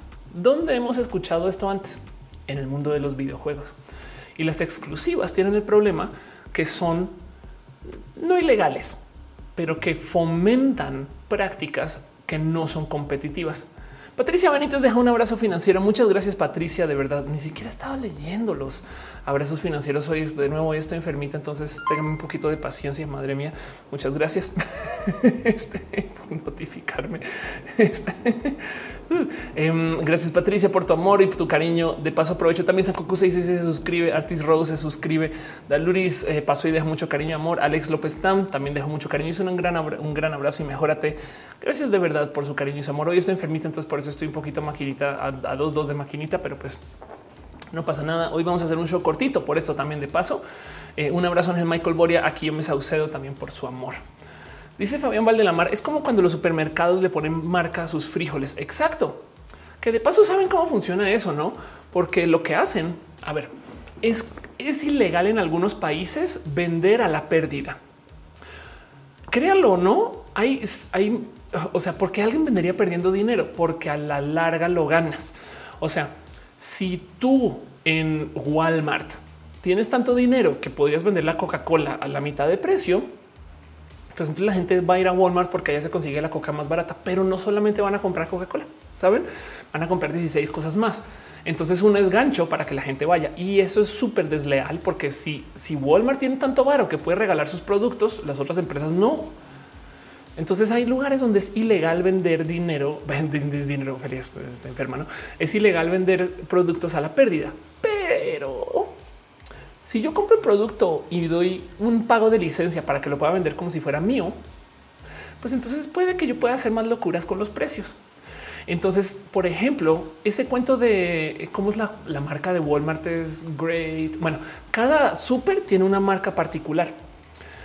El tema es que esa marca, pues en esencia es un producto de alguien más. Por supuesto que el súper no lo está haciendo. O sea, a veces son tan descarados que es la misma botellita de Listerine, pero este, vendida con otra marca, porque en esencia lo que hacen es que eh, eh, le pagaron a ese Great Value Pilar Cano. Gracias. En esencia, lo que hicieron es que le pagaron Listerine para por una etiqueta diferente y es el mismo producto. Pero ahora que el producto técnicamente es de Walmart, ahí sí lo pueden vender a su precio o así lo pueden regalar. Y eso, eso es, eso es una competencia desleal. Vender dinero, dinero si existe. Dice este claro, por supuesto, no es verdad. Tienes toda la razón. Así se vende el Bitcoin. Tienes que eso hoy es un día de media maquinita. Pero bueno, entonces el punto es que cuando tú tienes un sistema así de distribución que tiene que respetar este servicio de derecho de autor, el incentivo está en que tú tengas que crear tus propios contenidos y tus propios caminos de distribución. Esto es horrible. Esto quiere decir que entonces los mercados no son competitivos. Y esto es el por qué lo persiguen tanto.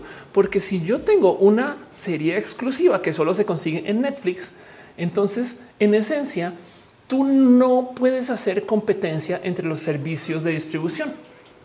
O sea, si tú tienes un producto que solo se consigue en Walmart y no se consigue en ningún otro lugar, lo que tienes es control del mercado. Y de hecho, en lo que se considera formal, eso técnicamente es monopolístico. O cuando tienes a varias empresas es oligo, oligo es un oligopolio, Ofelia. Porque si las empresas pudieran compartir contenidos, veríamos este escenario. Si tú tuvieras, por ejemplo, Lost en todos los servicios, entonces la competencia sería sobre la plataforma. Capaz si Netflix te gusta más porque tiene una interfaz mejor o Hulu te gusta más porque tiene este eh, el botón de play que si sí puedes ver. No sé, saben como que o, porque tiene eh, una wiki automática que puedes buscar o porque tienen modos de distribuir que tú dices, ah, yo sí quiero ver esto. Por ejemplo, una de las cosas que hace Netflix para ser supuestamente más, bueno, no, no supuestamente, realmente más competitivo, Netflix tiene Open Connect. Esto lo estaba mencionando el otro día en Twitter porque estaban tuiteando de cómo es posible que cuando yo voy a ver Netflix carga así, pero cuando yo voy a ver un GIF en el Internet no carga tan así. Pues es que Open Connect es un estándar de Netflix donde ellos van y ponen estas cajas que son servidores de Netflix en tu proveedor de Internet. Entonces, la distribución de, de, cómo funciona esto es cuando tú vas a ver una película en Netflix, tú no vas al Internet. Cuando tú vas a ver una película de Netflix, tú vas a tu proveedor de Internet y ahí tienes acceso al contenido y cada tanto tiempo le hacen actualización de las películas más vistas a esa cajita. Así que en esencia, tú, tú sí ves más rápido una película de Netflix que un GIF en el Internet. Así la película pesa el doble. Y esto es parte del cómo Netflix, por ejemplo, compite. Pero ¿por qué hacen esto? Porque quieren que tú pienses, ah, es que la pongo, pongo la peli en Netflix y demora nada versus pongo, pongo el video en YouTube y ese sí, este lo veo en chinga loca. Dice Lirio Rox, debemos dejar de consumir productos de marca propia. Pues yo creo que a esta altura esto es darte un tiro en el pie porque no vamos a cambiar el mercado con esa práctica. Pero si quieres creer en eso, igual y a lo mejor sí, aunque en últimas eh, es lo que están haciendo. Em, es verdad que desafortunadamente no vamos a ver esto en mucho tiempo. La solución a este problema si es que se comiencen a distribuir los contenidos libremente y que se compita sobre plataforma. Dice Morro, quiero más episodios de Luis Miguel en Netflix y en HBO Plus y en Disney, ¿no? De hecho, curiosamente, una de las cosas que comenzó a suceder ahorita que comenzaron a aparecer muchas plataformas es que se volvió a disparar la piratería. ¿Por qué? Porque por si no lo recuerdan, la piratería estaba por las nubes hasta que llegó Netflix. Y Netflix es tan bueno que sí nos da chance de por lo menos no estar compitiendo contra la piratería. Me explico con Netflix y nos da un poco de si está, está mejor que Cuevana, saben? Y entonces se puede pagar eso. Pero el punto es que ahora que tenemos muchos servicios, otra vez tenemos el ah, no voy a contratar nueve servicios para ver nueve cosas diferentes. Y el problema es que como está organizado el sistema, como antes estaba organizado por regiones, fomenta que las empresas quieran tener exclusivas. En el mundo de los videojuegos esto se comenzó a romper. Entonces, para cerrar todo este tema, y ya dejar esto como bien aquí guardadito. Eh, no más quiero que tengan eso presente, que la solución a todo esto, la locura o para dónde va el futuro de esto es que eventualmente sí suelten las exclusivas, que comienza a pasar un poquito como pasó en el mundo de los videojuegos, que todavía es tema. ¿Qué está pasando en el mundo de los videojuegos? Que antes era literal, tenías juegos que eran solo para PlayStation, no solo para Nintendo. Y ahora están esos juegos multiplataformas donde eh, pues sí, ni modo, te conectas al juego desde cualquiera y todo el mundo puede jugar al tiempo, pero las exclusivas no necesariamente sirven. Este dice Fabián de Lemar cuando por fin estuve listo para el padrino lo quitaron de Netflix. Ándale. Eh, dice eh, Juan Gutiérrez, ¿cómo es que no tumban Cuevana? Pues es que más bien eh, hay países donde las leyes son diferentes, hay lugares donde la distribución es diferente y del otro lado, la piratería de todos modos es un modo de distribución por promoción. Me explico. O sea, también es verdad que Cuevana pues es como pagar marketing, no? Pero bueno, más bien es que ha de ser que Cuevana no representa una pérdida tan masiva. Ah, ellos dice cierto ahorita que son tantos con Verizon que dan Disney Plus, Hulu, ESPN, Discovery incluidos en mi pago mensual. Ándale. Saril Uriel dice viva Genshin Impact por el multiplataforma. Exacto. Alejandro Gallero dice por qué Netflix se organiza por regiones, porque no solo liberan todo disponible en todos lados, porque las leyes de autor en Inglaterra son diferentes a las leyes de autor en Estados Unidos, que son diferentes a las leyes de autor en México. Y entonces, de hecho, no solo por eso tenemos problemas de regiones, sino por eso hasta sueltan las películas en, este, fechas diferentes y demás. Pero bueno, Camilo López dice Steam recibiendo juegos de EA. Ándale. Eh, Amarillo dice que es Cuevana. Uy, ve diviértete. Pero bueno, no más entonces para resumir todo esto, cerrar el tema, vamos hablando este una hora y media y de nuevo eh, también para repetir, yo estoy haciendo este show más cortito hoy porque estoy enferma, entonces por eso la energía también es un poquito más baja, pero no podía no hacer este show porque nos queríamos ver. Este Patricia Muñoz dice con VPN lo cambias, em, pero sí, no más para resumir todo. Tenemos un tema con que los juegos y las cosas que compramos en línea no son lo que pensamos que son. Me explico como que mucha gente piensa que al comprar un juego ya lo tienes. La verdad es que toda la biblioteca, toda, toda, absolutamente toda la biblioteca de Steam no la pueden quitar cuando Steam pierda sus derechos de distribución. Ahora, lo más probable es que no los pierda, pero sí es verdad que parte de lo que pasa es que eh, igual y puede llegar una empresa como Disney y decir, ah, yo saco todos estos juegos de acá porque voy a hacer mi propia tienda y mi propio espacio de distribución. Y eso no lo podemos detener. Técnicamente lo único que compramos cuando compramos un juego en línea o una película es el derecho a reproducir eso en nuestros dispositivos, pueden creer. Y técnicamente no la pueden cambiar. O sea, en esencia, luego capaz y de repente llegan y dicen que este eh, por algún motivo el juego en sí eh, ya no quiero que esté acá o, que sea diferente o, que cambiemos estos personajes y, pues no es nuestro para poder decir no es que yo no quiero tal. Em, dice Fabián Dol de la Mar. A veces pienso que las empresas de VPN son de Netflix. Puede ser Luis Castro. No sabía que estabas enfermita. Sí, hoy estoy enfermita. Eh, eh, y así dice Amarillo. Haz un acuerdo de visitante para tu canal. ¿Cómo sería el acuerdo de visitante para este canal? Ser chidos y chidas. No es mi camacho hizo una semana por más tiempo. No se preocupen. Es probable que igual si las cosas se ponen mejor, haga un otro stream en la semana para recuperar, pero denme chance. Este CHXBX dice prefiero comprar un box de mi serie favorita que poner una suscripción a cualquier servicio streaming. Total. Recientemente me compré la de Harry Potter en Blu-ray. No más que el tema es que si tu dispositivo o tu o lo que tú compres, por sobre todo en videojuegos, si todavía tiene un componente en línea, es lo mismo. Y de hecho, muchas veces lo que compras cuando compras el, el físico es acceso a un servicio en línea porque saben muy bien que ahí es donde hacen más dinero. Miren, uno de los modos más fáciles para poder capitalizar sobre esto es cuando nos venden el mismo juego varias veces. Si lo piensan, si yo compré mi videojuego para el Super Nintendo, ¿por qué chingados lo tengo que volver a pagar para el Switch y luego lo tengo que volver a pagar para el PlayStation? Saben como que cada vez que sale una, generación nueva de consolas, nos vuelven a vender el mismo juego. Los veo gente que está viendo el lanzamiento de Skyward Sword otra vez, como queda un poco de es el mismo código. Es más, tan descarado es que a veces es el código tal cual ripeado del cartucho puesto sobre un emulador, no? Pero qué podemos hacer sobre eso? Pues nada, por ahora solamente saber qué sucede. Eh, Cintia Rusil deja un abrazo financiero. Muchas gracias, de verdad. Muchas, muchas, muchas gracias. Ojalá cuando me enferme me viera la mitad bien que tú es Photoshop.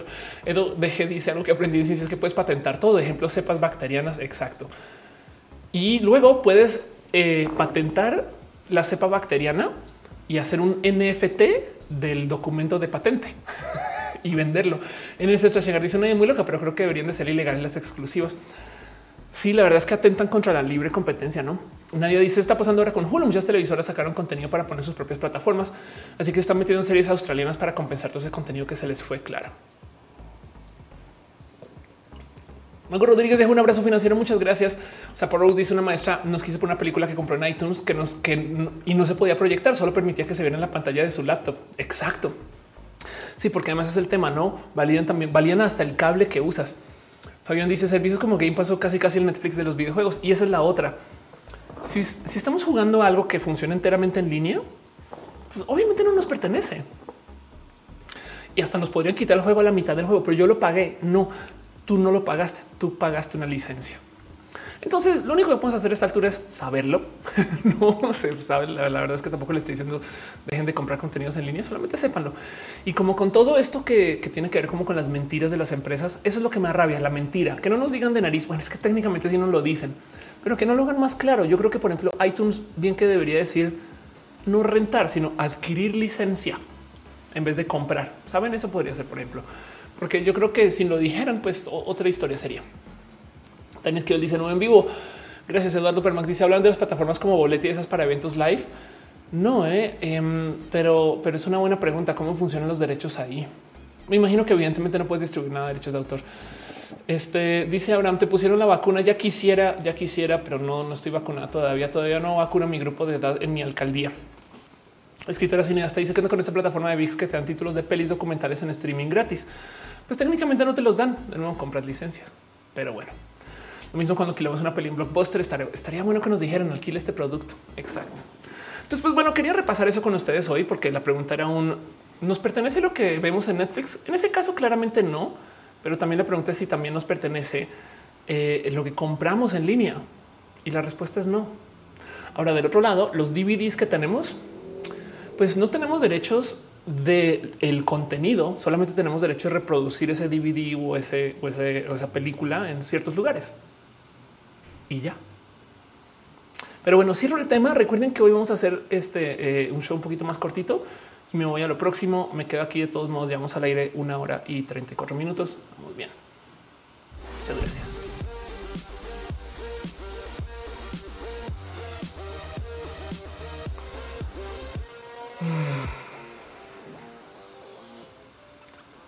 Cuando hago mis noticias y de lo que presento acá, por lo general doy estas noticias o estos cuentos o estas historias que son bien tristes porque hay que mantenerlos reales. Pero sepan que también hay una sección que yo este, desde el fondo de mi corazón les traigo a ustedes que se llama La Hora Feliz, que dura menos de 10 minutos, pero así de feliz es una sección que existe gracias a la gente bonita de Newbox, quienes son orgullosos patrocinadores de Roja.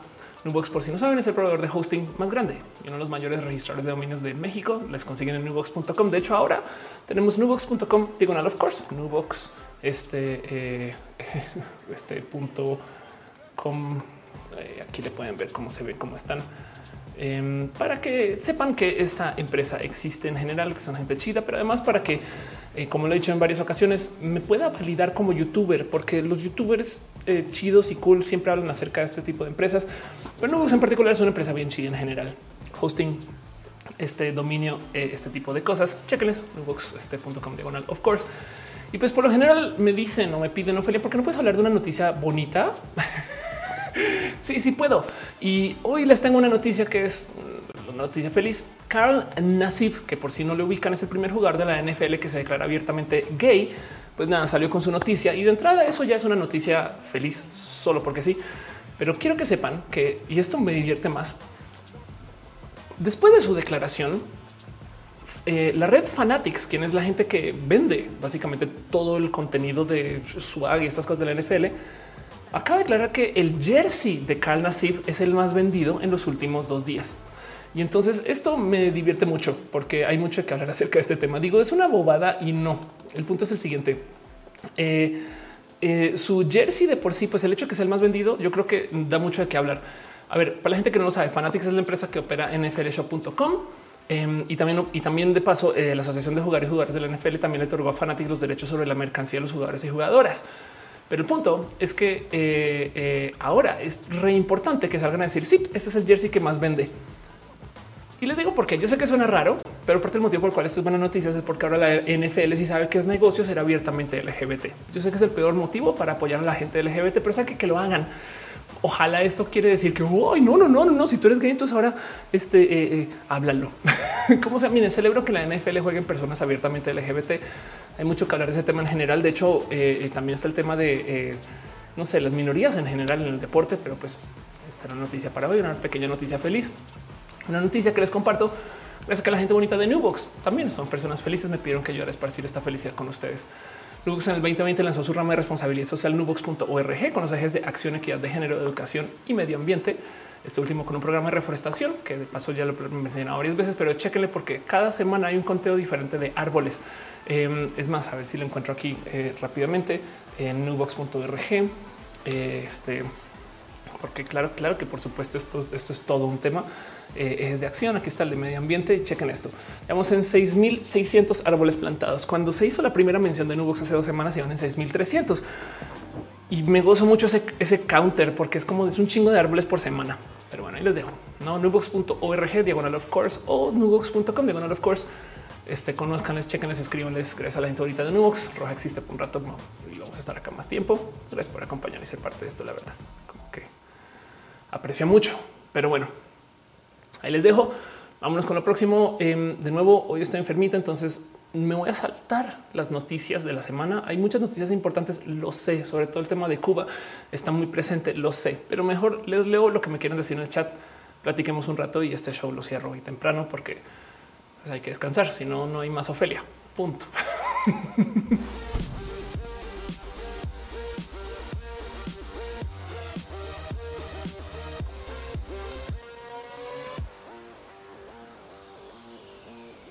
en fin, la verdad es que también del otro lado había nerdeado tanto preparando el tema, porque es que miren, yo comienzo a hacer mis guiones faltando semanas.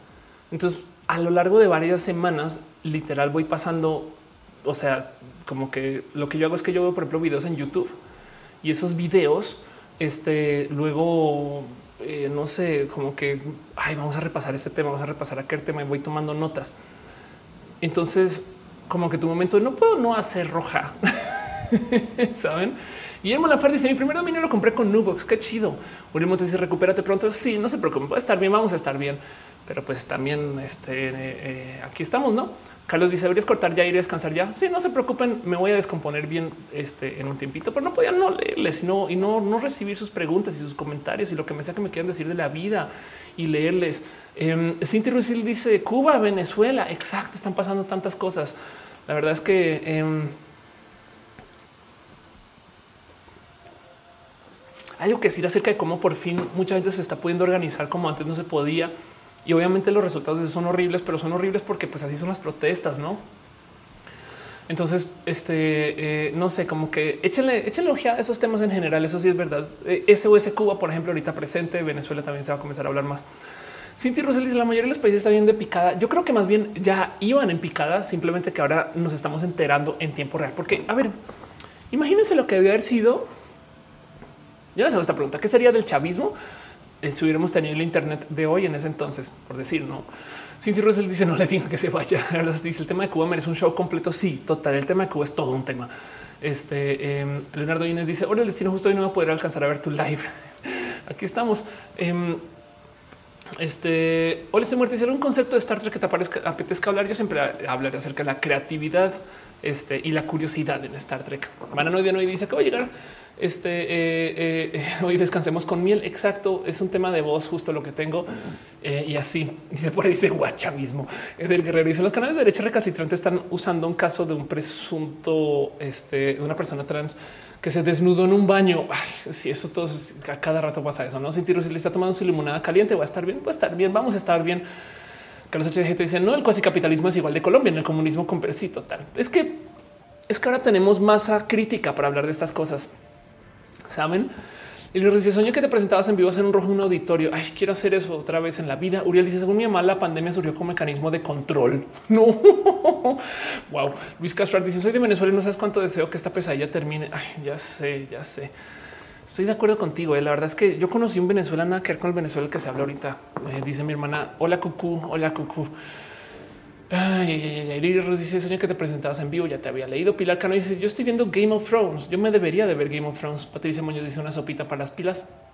Y voy a cenar una sopita así. Liliana Aguirre deja un abrazo financiero. Muchas gracias, Lili, de verdad, por tu amor y tu cariño. Yo me paso una pasadita dos segundos. Ángel Michael Boria deja amor y cariño también este, en el Facebook. Eh, Mango Rodríguez, perdón, no les había leído. Eh, Cinti Rusil, eh, Patricia Benítez, gracias por su amor, gracias por ser parte de esto. Este y gracias por apoyar piñas para ustedes y por su cariño y amor. Eh, Favorosco se suscribe, Sancoco 666 se resuscribe. Gracias de verdad eh, por apoyar. No dice eh, Vianney, ya no existe el bot de colores. No debería de revivir ese bot eventualmente. Zaparros dice la semana pasada no hubo roja, sí hubo roja eh, y así. Adelia pregunta que se me pusieron la AstraZeneca. No, yo todavía no hay vacuna en mi, en mi, en mi alcaldía, entonces ni modo. Nirma Josefín dice un tecito de piña para que te mejores. Muchas gracias. Carlos HDJ dice perdí a mi ex jefe eh, de mi primer trabajo en la universidad, compañero de eventos geek. Ándale, lo siento mucho, de verdad. Dice Fernando de Mar, agua de panela. sí, total que, la panela de por sí tiene millones de significados dependiendo de estés en Latinoamérica, ¿no? CHX eh, dice, señor, que otro día te conocía, qué chido, deberíamos de, conocer. Pero igual nos conocemos acá. Ole, muerto dice, ¿quiénes tienen los derechos de Star Trek? Varias empresas, ¿eh? De hecho, parte del problema por el cual Star Trek no se ha viralizado tanto como Star Wars es porque los derechos de los de las películas las tiene una empresa, los derechos de la serie las tiene otra empresa eh, y para rematar los series de los, derechos de los juguetes los tiene una tercera empresa. Entonces no pueden hacer como Star Wars que estornuda un director y hacen juguete de eso.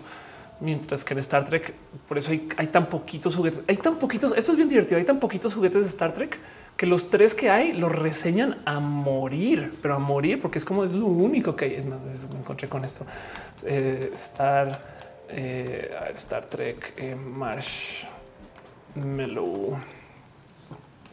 Resulta que eh, hubo una película en particular donde eh, hicieron eh, una evidente venta de juguete con con ah, perdón, error. Aquí está. Hizo una evidente venta de juguete con craft porque resulta que en la película había una escena donde se van de camping y, y tienen un supuesto dispensador de cómo le llaman esto en México, bombones de marshmallows eh, que, los genera ahí supuestamente. Eh, y entonces que los tienen, no están enfrente de una fogata y entonces ahí, ahí los hacen. Pues resulta que eso es un real producto, es un dispensador que te vendían y es la cosa más o sea, horrible. o sea, es el producto más pendejo del mundo, porque lo que hace es que guarda tres, tres marshmallows adentro. No, o sea, cuando digo marshmallows es estos y ya. Y se supone que los tienes que los llevas contigo para tener tu dispensador de marshmallows como Spock. y ya. y entonces vean esto, es un video dedicado a cuántos entran y cómo funciona. Y, además es como de, oh, oh, tiene una puerta que se abre. Wow, wow, wow, wow. Porque hay tres juguetes de Star Trek, güey. Y justo es un tema de derechos de autor. Pero bueno, dice el mismo malvaviscos. Ah, claro, los bombones son chocolates con los sin relleno. Vamos a culpar. Voy a saben que voy a culpar a mi enfermedad por todas las fallas que tenga hoy. cualquier cosa, estoy enferma y ya abuso de eso. Oye, Ophelia, pero me dijiste no estoy enferma. Lili es como el cumpleaños, no es como por qué fuiste tan pendeja en mi cumpleaños. Lili decía acá en, Pátzcuaro empiezan a vacunar mañana a las de 30 plus. Qué bueno. Hola, estoy muerto. ¿El juguete de que es el más complejo?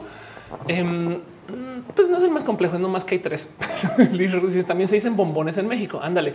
Así María Mandujano dice adulto independiente, bien de mente. Turan Cute dice yo les digo bombones a los malvaviscos. Enfermedades en Star Trek. Sí, a cada rato hay todo tipo de raras enfermedades. Em, de hecho, hay un doctor o doctora por, por nave espacial o bueno, más de uno. Pues o sea, hay, hay doctores y doctores por Andrea. Dice, pero también se les puede decir bombones. No te, no te preocupes, que bueno, me alegro. Em, en Colombia la palabra sería más melo. Eh, Darwinismo dice malvaviscos. Eh, este Andy Magia dejo un abrazo financiero. Muchas gracias. Y me estás regalando un poquito de, té o café para ahorita. Espectacular. Sí, total. Marri dice hace dos años está viendo la escuela, eh, yendo a la escuela. Imagina que te cruzaba. Ay, chale. Maliciosos viscos. Así funciona. Sí, total. dice doctores de las naves pensaron en todo. Hay un personaje que es un doctor holográfico. Esto sucede en Voyager. Entonces eh, resulta que hay un accidente y en la nave se quedan sin doctor. El único doctor es software y es holográfico. Entonces toda la serie el doctor está batallando con comprobar que también es una persona. Muy bonita esa, historia. Buenos portátiles, dominio total del mundo. Ándale, dice, dice este muerto. Sí, total, total. Eh, Ancan Iván dice merengue de queso. Mentiras. Todo por un bombón. Como es que el bombón es una de las chicas súper poderosas. Eso es verdad. muy bien, muy bien. Así las cosas, pero pues sí. Los juegos de Star Trek además están bien pendejos, están todos malos, güey. Como que no, no, no, no hay, no hay juguetes de Star Trek chidos. Pero bueno, tú aquí dice eh, y es como Google que te dice que tienes cáncer por todo. Ah, eso me pasa. así. darwinismo me lo explicó mi profesor de gastronomía de la prepa. Nos dijo que la diferencia de uno y otro. Ah, como entre el bombón y el malvavisco. Ándale. Ese juguete es muy tonto. Deme tres. Sí, total. Miren, se los voy a volver a mostrar un poquito más. Porque además es, la cosa más ridícula que es como de para qué sirve. Ah, y esperen, no solo entran tres, sino que cuando van a salir, o sea, cuando le pican para salir, este eh, ahí está. Cuando le pican para salir, no sale bien. es como de qué genios, güey. O sea, hay gente que sí pagó para comprar, saben? Es como de en fin, así las cosas con Star Trek. ¿Cómo funciona la patente del café colombiano? Es una buena pregunta. ¿eh? Bueno, eh, hay bebidas y, no bebidas, no son bebidas, es que me está pensando en el tequila, pero definitivamente si hay, protección para, esto que se llama la denominación. Este, ¿cómo se llama? Es que, es que no solo es, no solo es por región, no, porque el café colombiano es una cosa, pero el tequila viene de tequila. Me explico. Entonces, si tú haces tequila eh, en Jamaica, no se puede llamar tequila, no? Lo mismo con la champán. Y entonces, eh, denominación de origen. Muchas gracias. Es porque estoy enferma. Les había dicho que iba a culpar a mi enfermedad por el hecho de que se me olvide todo hoy. gracias. Em, denominación de origen. Muchas gracias. Entonces, eso, esto también hay que tenerlo presente. Pero de todo modo, no quiere decir que tú no puedes hacer champán en México o tequila este, en Alaska. Simplemente quiere decir que no lo puedes llamar así. Y entonces por eso hay boom en todo tipo de otros procesos que son similares, que pues, son un poco posmodernos, pero pues que no quiere decir que sean peores. El mezcal, por ejemplo, en esencia es una derivación de todos estos procesos de hacer tequila, donde experimentan con de todo y dicen, sabes que no es tequila, es mezcal. Y entonces ahora podemos hacer todo tipo de locuras porque no nos tenemos que este, meter dentro del cajón de que es que para que sea tequila tiene que cumplir con estas nueve cosas, no? dice hola estoy muerto te interesa Warhammer ahorita no porque no tengo tiempo para eso. Pero sí eh, hola estoy muerto dice hay tequila en Star Trek no en Star Trek tienen un alcohol que es sintético y entonces se supone que no, eh, no embriaga y no da cruda se llama sintejol y entonces obviamente a cada rato te hacen estos recuerdos de pues esto no es alcohol de verdad Chicos, Zapote dice si nos enseñan a hablar inglés debería enseñar braille. Todavía puedes aprender braille o lenguaje de señas. Lo recomiendo. De hecho, solamente si quieres hacer el ejercicio. Nomás la pregunta es por qué no nos interesa aprender uno y el otro sí. Pero bueno, em, dice eh, este eh, que por eso se llama destilado de agave. ¿Quién dijo esto? Aquí está, aquí estás. Eh, dice por Andrade, por eso se llama destilado de agave. Exacto, sí, porque no pueden decir que es tequila porque no se hizo en tequila. Rocío Marante dice, por eso me escala en Oaxaca hasta Zacatecas, whisky y whisky. sí, total. La dice, me retiro. Yo también en corto eh, y así. Fertiseño dice, ¿cómo se le hace multistream con multichat? Hay una cosa que se llama restream. Lo recomiendo. Nora dices, dijo Star Trek Shot. Sariel Uriel dice, la denominación de origen es un tema eh, eh, complicado a nivel mundial. En México solo siete estados tienen autoridad para hacer tequila. Qué raro que varios estados tengan autoridad para hacer tequila. dice tú no uy, así que chiste. ¿Qué chiste tiene si no embriaga? Sí, exacto, eso pasa. El mezcal también tiene denominación de origen, no sabía. Amarillo dice lenguaje inclusivo lo estando para la promoción del lenguaje de señas. Adelante, aprendan lenguaje inclusivo y de señas y braille, o sea, todos se necesitan. No es mi cama, todos. No es mi camacho dice no necesitamos alcohol para fingir que estamos bien. Jacobo es que decir alcohol no embrutece. ¿Dónde está la gracia? Sí, ¿eh? aunque, aunque les digo algo, hay algo donde la gente como que no está dispuesta a aceptar que el alcohol, el alcohol debería de embrutecer. Como que cuando tomas alcohol, está esta cultura que la persona más chida es la que no se embriague. Y luego el otro día la persona más chida es la que no tiene cruda y es como de pues entonces para qué. Cristian Rodríguez dice eso es un tema sobre cómo el humano ha evitado la selección natural, evitando curando enfermedades y utilizando prótesis. Sí, podría. A ver, yo tengo una, este, que pensando un, cómo aterrizamos eso, pero mm, sí, el humano eh, ha evitado la selección natural. Porque hay mucho que hablar en esto. Eh, dado que la selección natural no siempre se trata acerca de sobrevivir mejor, porque si no, no tendríamos pavos reales. Santiago del dice, ¿se puede utilizar lenguaje inclusivo con señas? Sí, es una buena pregunta. Según yo sí, porque no sé si, bueno, no sé cómo funcionan los pronombres con el lenguaje, con, con el tema de señas. Pero bueno, em, volviendo al tema de la selección natural, nos vendieron este cuento que supone que la selección natural se trata acerca del poder sobrevivir mejor en un mundo competitivo. Y la verdad es que no, a veces es poder mercadear mejor quién eres. Entonces el pavo real, pues dentro de todo y todo, cogió más que un pavo que no era tan real. Y entonces por eso está ahí, saben, pero no porque era el mejor. Pero bueno, Ricky que dice, según la lengua de señas, tiene pronombres neutros. Qué chido, qué bonito saber eso. Em, Dice Mónica Jóvenes, tú verías Daría. Sí, yo debería Daría. Yo, yo, creo que sí. Gracias por tu respuesta. Te mando saludos. Un besito. Le estoy muerto. Dice las vacas se habían extinto hace mucho tiempo. Anda.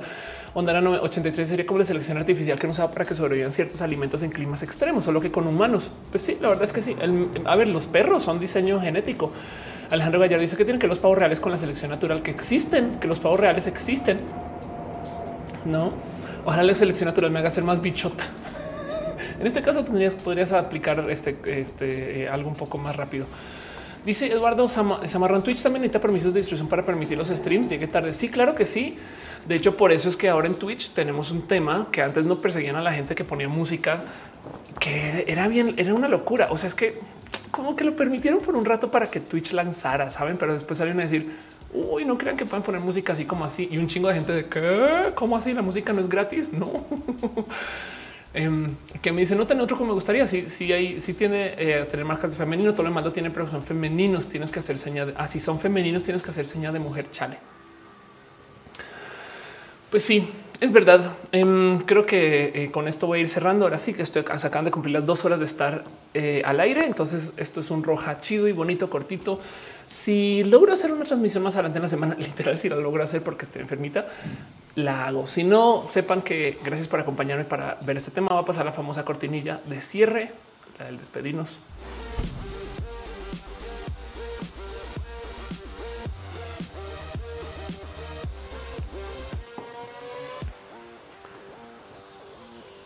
Gracias, gente bonita, por estar acá. Gracias por acompañar y gracias por ser parte de esto. Este Roja es un show largo, complejo y difícil, pero que todavía sucede gracias a que ustedes dejan su apoyo, su cariño y su amor. Eh, quiero más dejar un abrazo súper especial a la gente que se suscribió a este show. Favorosco, Sankoku 666, Artis Roll, eh, Dayuris, eh, Alex López Tam, eh, aquí M007 y Chio 15L, Guía de Pato. Gracias por Guía de Pato. Se suscribe. Muchas gracias, Carolina T, este Fixstream, Omar Bercor, eh, Nora GR. Gracias por su amor y su cariño y por ser parte de esto. Em, también la gente chica que está trabajando su cariño y su amor en las plataformas. eh, Andy Mejía, Ariana Aguirre, Mago Rodríguez, Inti Rusil, Patricia Benítez. Gracias por su amor y sus abrazotes. También Michael Boria, quien dice quién es dueño de sus tatuajes. Wow, qué pregunta. Qué buena pregunta que es esa. ¿eh? Si te tatúas algo con derechos de autor, te pertenece. Bueno, te puedo decir algo. Ok, voy a tener dos segundos mi gran despedida porque yo tengo una, una discusión. Yo tengo un tatuaje que me robaron, pero el problema es que yo también me lo robé. Entonces, este logo que ven aquí, esto, esto, este logo le pertenece a Apple, pero este no es el logo de Apple. El logo de Apple tiene un puntito aquí. Esto es el logo de Wi-Fi que diseñó Apple para su plataforma. Yo le puse el corazón, ni, ni siquiera fui yo, fue un amigo, diseñador espectacular. Iván Ceja, gracias por tu amor y tu cariño. El logo de Roja, este mm, se creó porque eh, simboliza un poquito el tema de la nerdez y el amor y los sentimientos. Y, y un amigo diseñador me regaló ese logo. Iván Ceja, muchas gracias. Bueno, una empresa, yo lo faroleé y me lo tatué. Una empresa que cuando estaba comenzando tomó el logo y se la llevó. Se llama eh, The City Wi-Fi is You aquí en, aquí en México. Y el tema es que luego yo puse la queja de oye, se robaron mi logo. ¿Qué pedo? Bueno, pues fueron y registraron el logo. Entonces ahora técnicamente ese logo le pertenece a una empresa que distribuye servicios de Internet que luego lo modificaron y lo cambiaron. Y yo creo que también porque eventualmente se dieron cuenta que esto era una imagen robada. Pues no, ahora yo lo estoy usando aquí. Entonces es mía, no es mía. Saben, es una buena pregunta. Yo la tengo tatuada. Pero por ejemplo, si hay casos de yo le pedí a un tatuador que me haga un dibujo y ese tatuador en esencia está reproduciendo un dibujo que puede que no le pertenezca. Entonces, eh, wow, quiero leer de ese tema. Es una buena pregunta, no? Dice Mario, quítale una rayita. Eres una persona muy profesional en estos derechos ya no es el mismo, ya no es, definitivamente no es el mismo. Qué divertido pensar, pero qué buena pregunta, Ángel. Eh, le va a dar vueltas a ese tema. Este súper cool.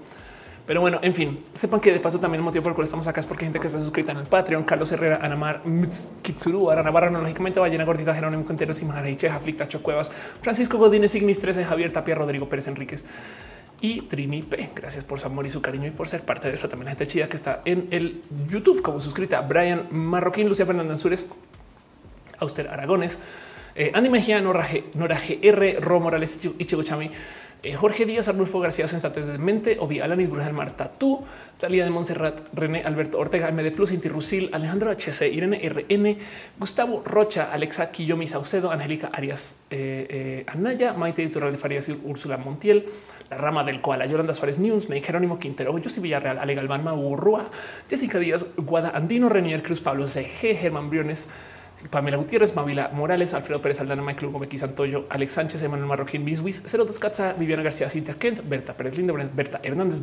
Brenda Pérez Lindo y Berta Hernández Ofelia. Ya desde casa, Azucena Baeza, Samsila Flores, Fernando Rivero, Adela Agustina Sosa, ya de Raúl Romperosa, María Ramírez, Héctor Ferrola, Pasos por Ingeniería, Ana Alejandra Tatoso, Cristian Franco, Adrián Alvarado, Sailor Fisher Son, José Cortés, Ana Cristina Mo, Gabriel Mesa, Eri Frank Núñez, Rodrigo Pérez Rivera. Víctor Hugo Curiel Calderón, Lucero Quilla, Afrodita, Antifujo humorista, Carlos Soto, Soliloquio del Lumper, uno H, La Pastela de la Cocoa Pal, Valentino Luis Maclacha, Andrea BT, Carlos Como, Aranza Steitzer, Mariano Rom Galvez, Aflicta, Edgar Riego, Leonardo Tejeda. Gracias por ser parte de esto. De verdad, este que aprecio mucho su amor y su cariño. Dice José, apenas llego, te vas. Sí, hoy es un día de show cortito, la verdad. Este, este es un show que eh, hasta mucha gente me dijo, no lo hagas, Ofelia, no lo hagas. No, yo sí, sí lo hago, sí lo hago. Arturo Morenzo, ¿será que tienes que poner licencia por uso de tatuaje? Ándale, qué locura. Ya, siento raro que se acabe tan temprano. Yo también, pero esperemos que sea para bien.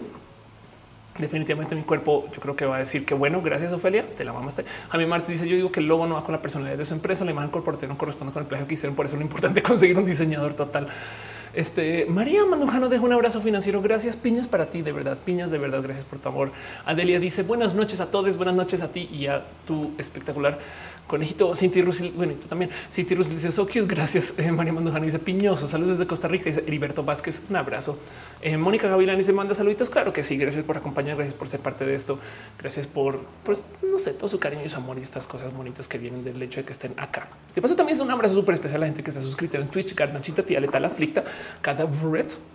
Aquí 007 Cristina Gómez 69, Laura Ballena Gordita, Rafanes MX, Julián Carlos 6, Lux 002, Fabián 23 Ramos, Alex López Tam, Lico Signio, ahí David Pod, Fausto Ceturino, Gaspar Rosales, Choco Moonlight, Crowbite 100, Leo Sánchez Cor, Alex Sivan, Gaby 3907, Roger y ya Wisteria, Carlos Cravioto, Eriola Sakura, Dale Caro, Emma Cornio, Arixo 92, Nora Guerra 95, Menitrol 1, Glanfar, Laira Els, Jorge Agarcu, Omar Bercor, Fixstream, Crilianath, Ah, Carolina Nat, si es Carolina Wisdom Harris, Coco 666, gracias millones por ser parte de esto. Y también a la gente chida que está suscrita desde este el eh, Facebook. Gracias por llegar con suscribirse en Facebook. Es, gracias.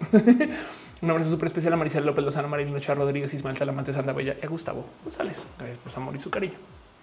Pero bueno, Dice Rebeca Chica, gracias por el show, gracias por el equipo de moderación por mantener la paz y total. Este Edelín este, dice una vibra. Este ya les pedí, aquí estamos. Em, dice Jessica eh, J. gracias por tu esfuerzo. Ofelia, nos gracias el show estando enfermita. No se preocupen, porque sí, la verdad es que en últimas lo importante es ser parte de esto. No cariños y amor para ustedes. Eh, sepan que estás acá. Eh, dice Wendy, eh, ¿te pasó lo que te sentís mal? Estoy enferma. Eso es un hecho. Eh, Cinti Russell dice bonito que hagas el esfuerzo que leas nuestros nombres. Es lo más importante. De hecho, solamente vengo a leer nombres y lo demás es un show aledaño. Mentiras, mentiras. Pero también de paso, el hecho de que estén acá, el mero hecho de que lleguen acá, este em, lo aprecio mucho. Eh, y en eso quiero super darle un agradecimiento a eh, este. Aquí están. Quiero super darle un agradecimiento Em, a 5JHR de Alvarado, Gina Arma y Rillo, Areri, Ortiz, Arnulfo García, Arturo Moreno, Maranoide, Noide, Brent R, Carlita Acuña, Cinti Rusil, Eduardo Permaque, Mache, Fabián Valdenamar, Francisco León, Hola, estoy muerto, me siendo un fantasma, Irina Gradenko, Hostile Gradenko, Jake Jacobo Vázquez, eh, Jaime Marce, Jessica J, Vanegas Pazzo, José Carlos Zárate, eh, Liv Valtier, Lili Rox, María Mandujano, Mónica Gavilanes, Mónica Blanco. Eh, un abrazo. Gracias por estar acá. Nima Josefín Sotelo Lucas NBA, Noraje R. Pilar Cano, Poare Andrade, Sandro Ortiz, Santiago del Cid, Scarlett Cat, Chef Tix, Subespacio VG, Jay López, Johnny Lanza. Yo, yo te llamas Johnny Lanza. Este, un abrazo también a Adri Paniagua, que yo sé que llegas ahorita al chat. Em, este Selenático, yo sé que andas por ahí, Cat Power, yo sé que, pues, que estés por ahí, hay chance de, yo no sé estás por ahí también, René, te amo. Gracias por ser parte de esto. También gracias a la gente chida que se conecta desde el Twitch, que es una lista inmensa de gente. Em, aprecio mucho su amor y su cariño del hecho de que estén acá. Entonces les quiero súper, súper dejar un abrazo especialito Ah, al hígado de pato. Caro, dale caro. Eh, a 77 Jaimito que M007, algo de Vertigo, no TV Viewer, Aten, Azul Camilo, Bere Álvarez, R, Blackmore, ya, ya, Blue Evil Prince, Cano, John, Carlos Cravioto, Chao, me fui. Chico del cuenco, Choco Moonlight, Commander Ruth. Siempre da risa ese user. Chao, me fui. Adiós, bye. Un abrazo, Commander Ruth, Daluris, perdón, Daluris, eh, Daniel Bonces. Darwinismo 2, Denis con dos S, Dras Sus, Doctor Evil guion bajo B, El Bret Tweets, Emi, Emi Rizo 006, Evi Hams Surk, Extreme Knowledge, Flashando con Natalia, Caloran Kid y Kai 23, Isma 72, Itzy Coren Fine, con el sí, con el Fine, John Monroy, Casi, Krillian Nath, Luis Castro, Artli, Cosignio, Fed, K, Maya 117, M, R, G, N, D, R, F, R, ¿cómo se lee eso? Mr. Musicom 78, Musicalina Nekashi, NNS Trash Guard, Other People, Rainbow, P428658, Pat Beak, Kuduk, Real Kaishikane, Ross 3125, Robbie, Sawa 95, Scarlet Cam. Es que la gente en Twitch, ¿qué nombre se ponen? Sefi Riblin, soy el niño bajo esos hizo Diego Totoms, Tonga 79. No es que jae de partes del tema, su nombre solamente me divierte mucho. Tunan Cute 00 bien que Vejitos Blue J Blue Ultimate vía NX Virgo Pros. ¿Qué usan ustedes para hacer login las paz? Este bien 19 Wendy X. o sea, claramente no teclean esos nombres. XX Scope 10 Yanko Babel. Igual y seguro si los teclean a veces puede que sí. en fin, de paso sepan que eh, eh, Facebook es la única plataforma que me da la lista de usuarios. Toca literal como que medio eh, este, eh, inferir. Pero bueno, un abrazo a Michael Moria, que me pregunta que si va a haber Discord. Debe de haber un Discord si tiene enlace por ahí. Adelia dice, jetear, sigo con secuelas de la vacuna. Mejórate, Talia Quiriarte, un abrazo. Carol Lum, gracias por tu compañía. Gracias a ti, Yuri Maldonado, saludos, que te mejores a ti también. Gracias por estar acá. Sandoval, Mauricio, Andrea Patiño dice hola, hola. Adrián Ramón dice mejórate. Muchas gracias. Y sí, creo que si no menciones un nombre, nomás déjemelo saber. Em, y, ya me estoy deschongando aquí un poquito por estar. Eduardo Permac deja un abrazo sin tiros de condimento de lluvia de hamburguesas. Exacto. Este eh, no dice idea performance offline todos los nombres de cada sub por dos horas seguidas. Imagínate eso 10 hours of Ophelia leyendo nombres. Humberto Vázquez dice: Me encantaría que pudieras compartir unos tips para hacer lectura rápida como tú. solo con el tiempo. No, la verdad es que son las cosas de que le das y le das hasta que un día lo, no, pero sí puede ser. Hay algo ahí donde yo no sé bien exactamente dónde vino Jaime Marcis también con secuelas, pero ahí ando. Ok, Rico Signo dice mejorate. Muchas gracias por el show. Gracias por estar acá, Heriberto. Y me encantaría que pudieras compartir. Te había.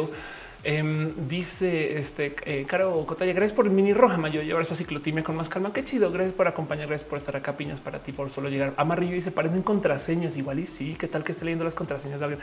Está un viejo. Existe este viejo meme del Internet que dice Afortunadamente ustedes no saben mi contra que mi contraseña es Hunter 2, porque pues cuando yo la digo o yo la escribo salen asterisco para para ustedes, no? Y es de si salen asteriscos, no? Andy Peralta Monserrat Jimena, dejo un abrazo. Más bien te dejo un abrazo a ti. Gracias por estar acá de verdad. De nuevo, no me salen todos los nombres. Entonces, nomás dígame Miguel, Miguel Ángel Hernández Hernández. Gracias por el roja. Gracias. Dice Patricia Muñoz. Usted y Freddy hablan rápido. Eh, vamos a culpar a Colombia para eso. Emanuel Ariza deja eh, un corazoncito, un abrazo. Gracias. Besitos para ti también. Nora GR dice: Tengo la teoría que la gente se pone nombres raros para poner a prueba las habilidades lectoras de off. Igual y sí, igual y sí. Puede que sí. No vamos a decir que no, pero bueno, Pilar Cano dice: Mi besitos, Pilar. Gracias por estar acá. No salió tu nombre otra vez. Qué raro. Luis Castro dice: Ve a descansar. Hoy se descansará. De hecho, el que se acabe temprano. Este, eh, en fin, Ruso dice: Habla de Talentland. Eh, no estuve otra vez. En, se hizo Talentland, que para la gente que no ubica Talentland es un eventazo, solamente que ahorita se tuvo que hacer de modo virtual y di una conferencia donde hablé de la diversidad. Subiré a este canal guiño, guiño. Pronto, si me dejan, sí, sí, sí, tan he subido otras, entonces no ha habido problemas.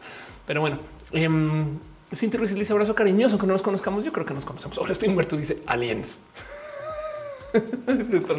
sí, eh. eh, Alejandrina Tomar dice gracias por el show, gracias por estar acá. Sandra Ortiz dice hasta la próxima. Gracias. Abrazos cariñosos, abrazos especiales, abrazos bonitos. Gracias por ser parte de este show y gracias por hacer que suceda, porque ese show solo, solo sucede si ustedes están acá. Pero bueno, nos vemos en la próxima transmisión. Ojalá lo único que tengo que decir es ojalá se pueda hacer esta semana, pero eso ojalá depende de mi salud también. Entonces vamos a ver cómo nos va, pero les agradezco mucho que me permitan hacer un roja de dos horas. Normalmente son de cuatro. Um, pero es por buen motivo. Mejor esto no hacer roja. Yo me hubiera vuelto loca también porque me hubiera pensado un poquito de, cómo no hacer roja. En fin, por Endra dice que la mayoría de la gente en Colombia habla rápido. Yo creo que es porque en Colombia es la tierra del café y la cocaína. Oye, en fin, yo no dije eso. Eh, le tengo mucho cariño por Colombia. La verdad es que Colombia tiene eh, todo tipo de cosas bonitas que hacer y a lo mejor sí nos enseña a hablar rápido. Puede ser, puede ser un poquito que por ahí va la cosa. En fin, les quiero un chingo. Nos vemos en el próximo show. Pásenla bonito.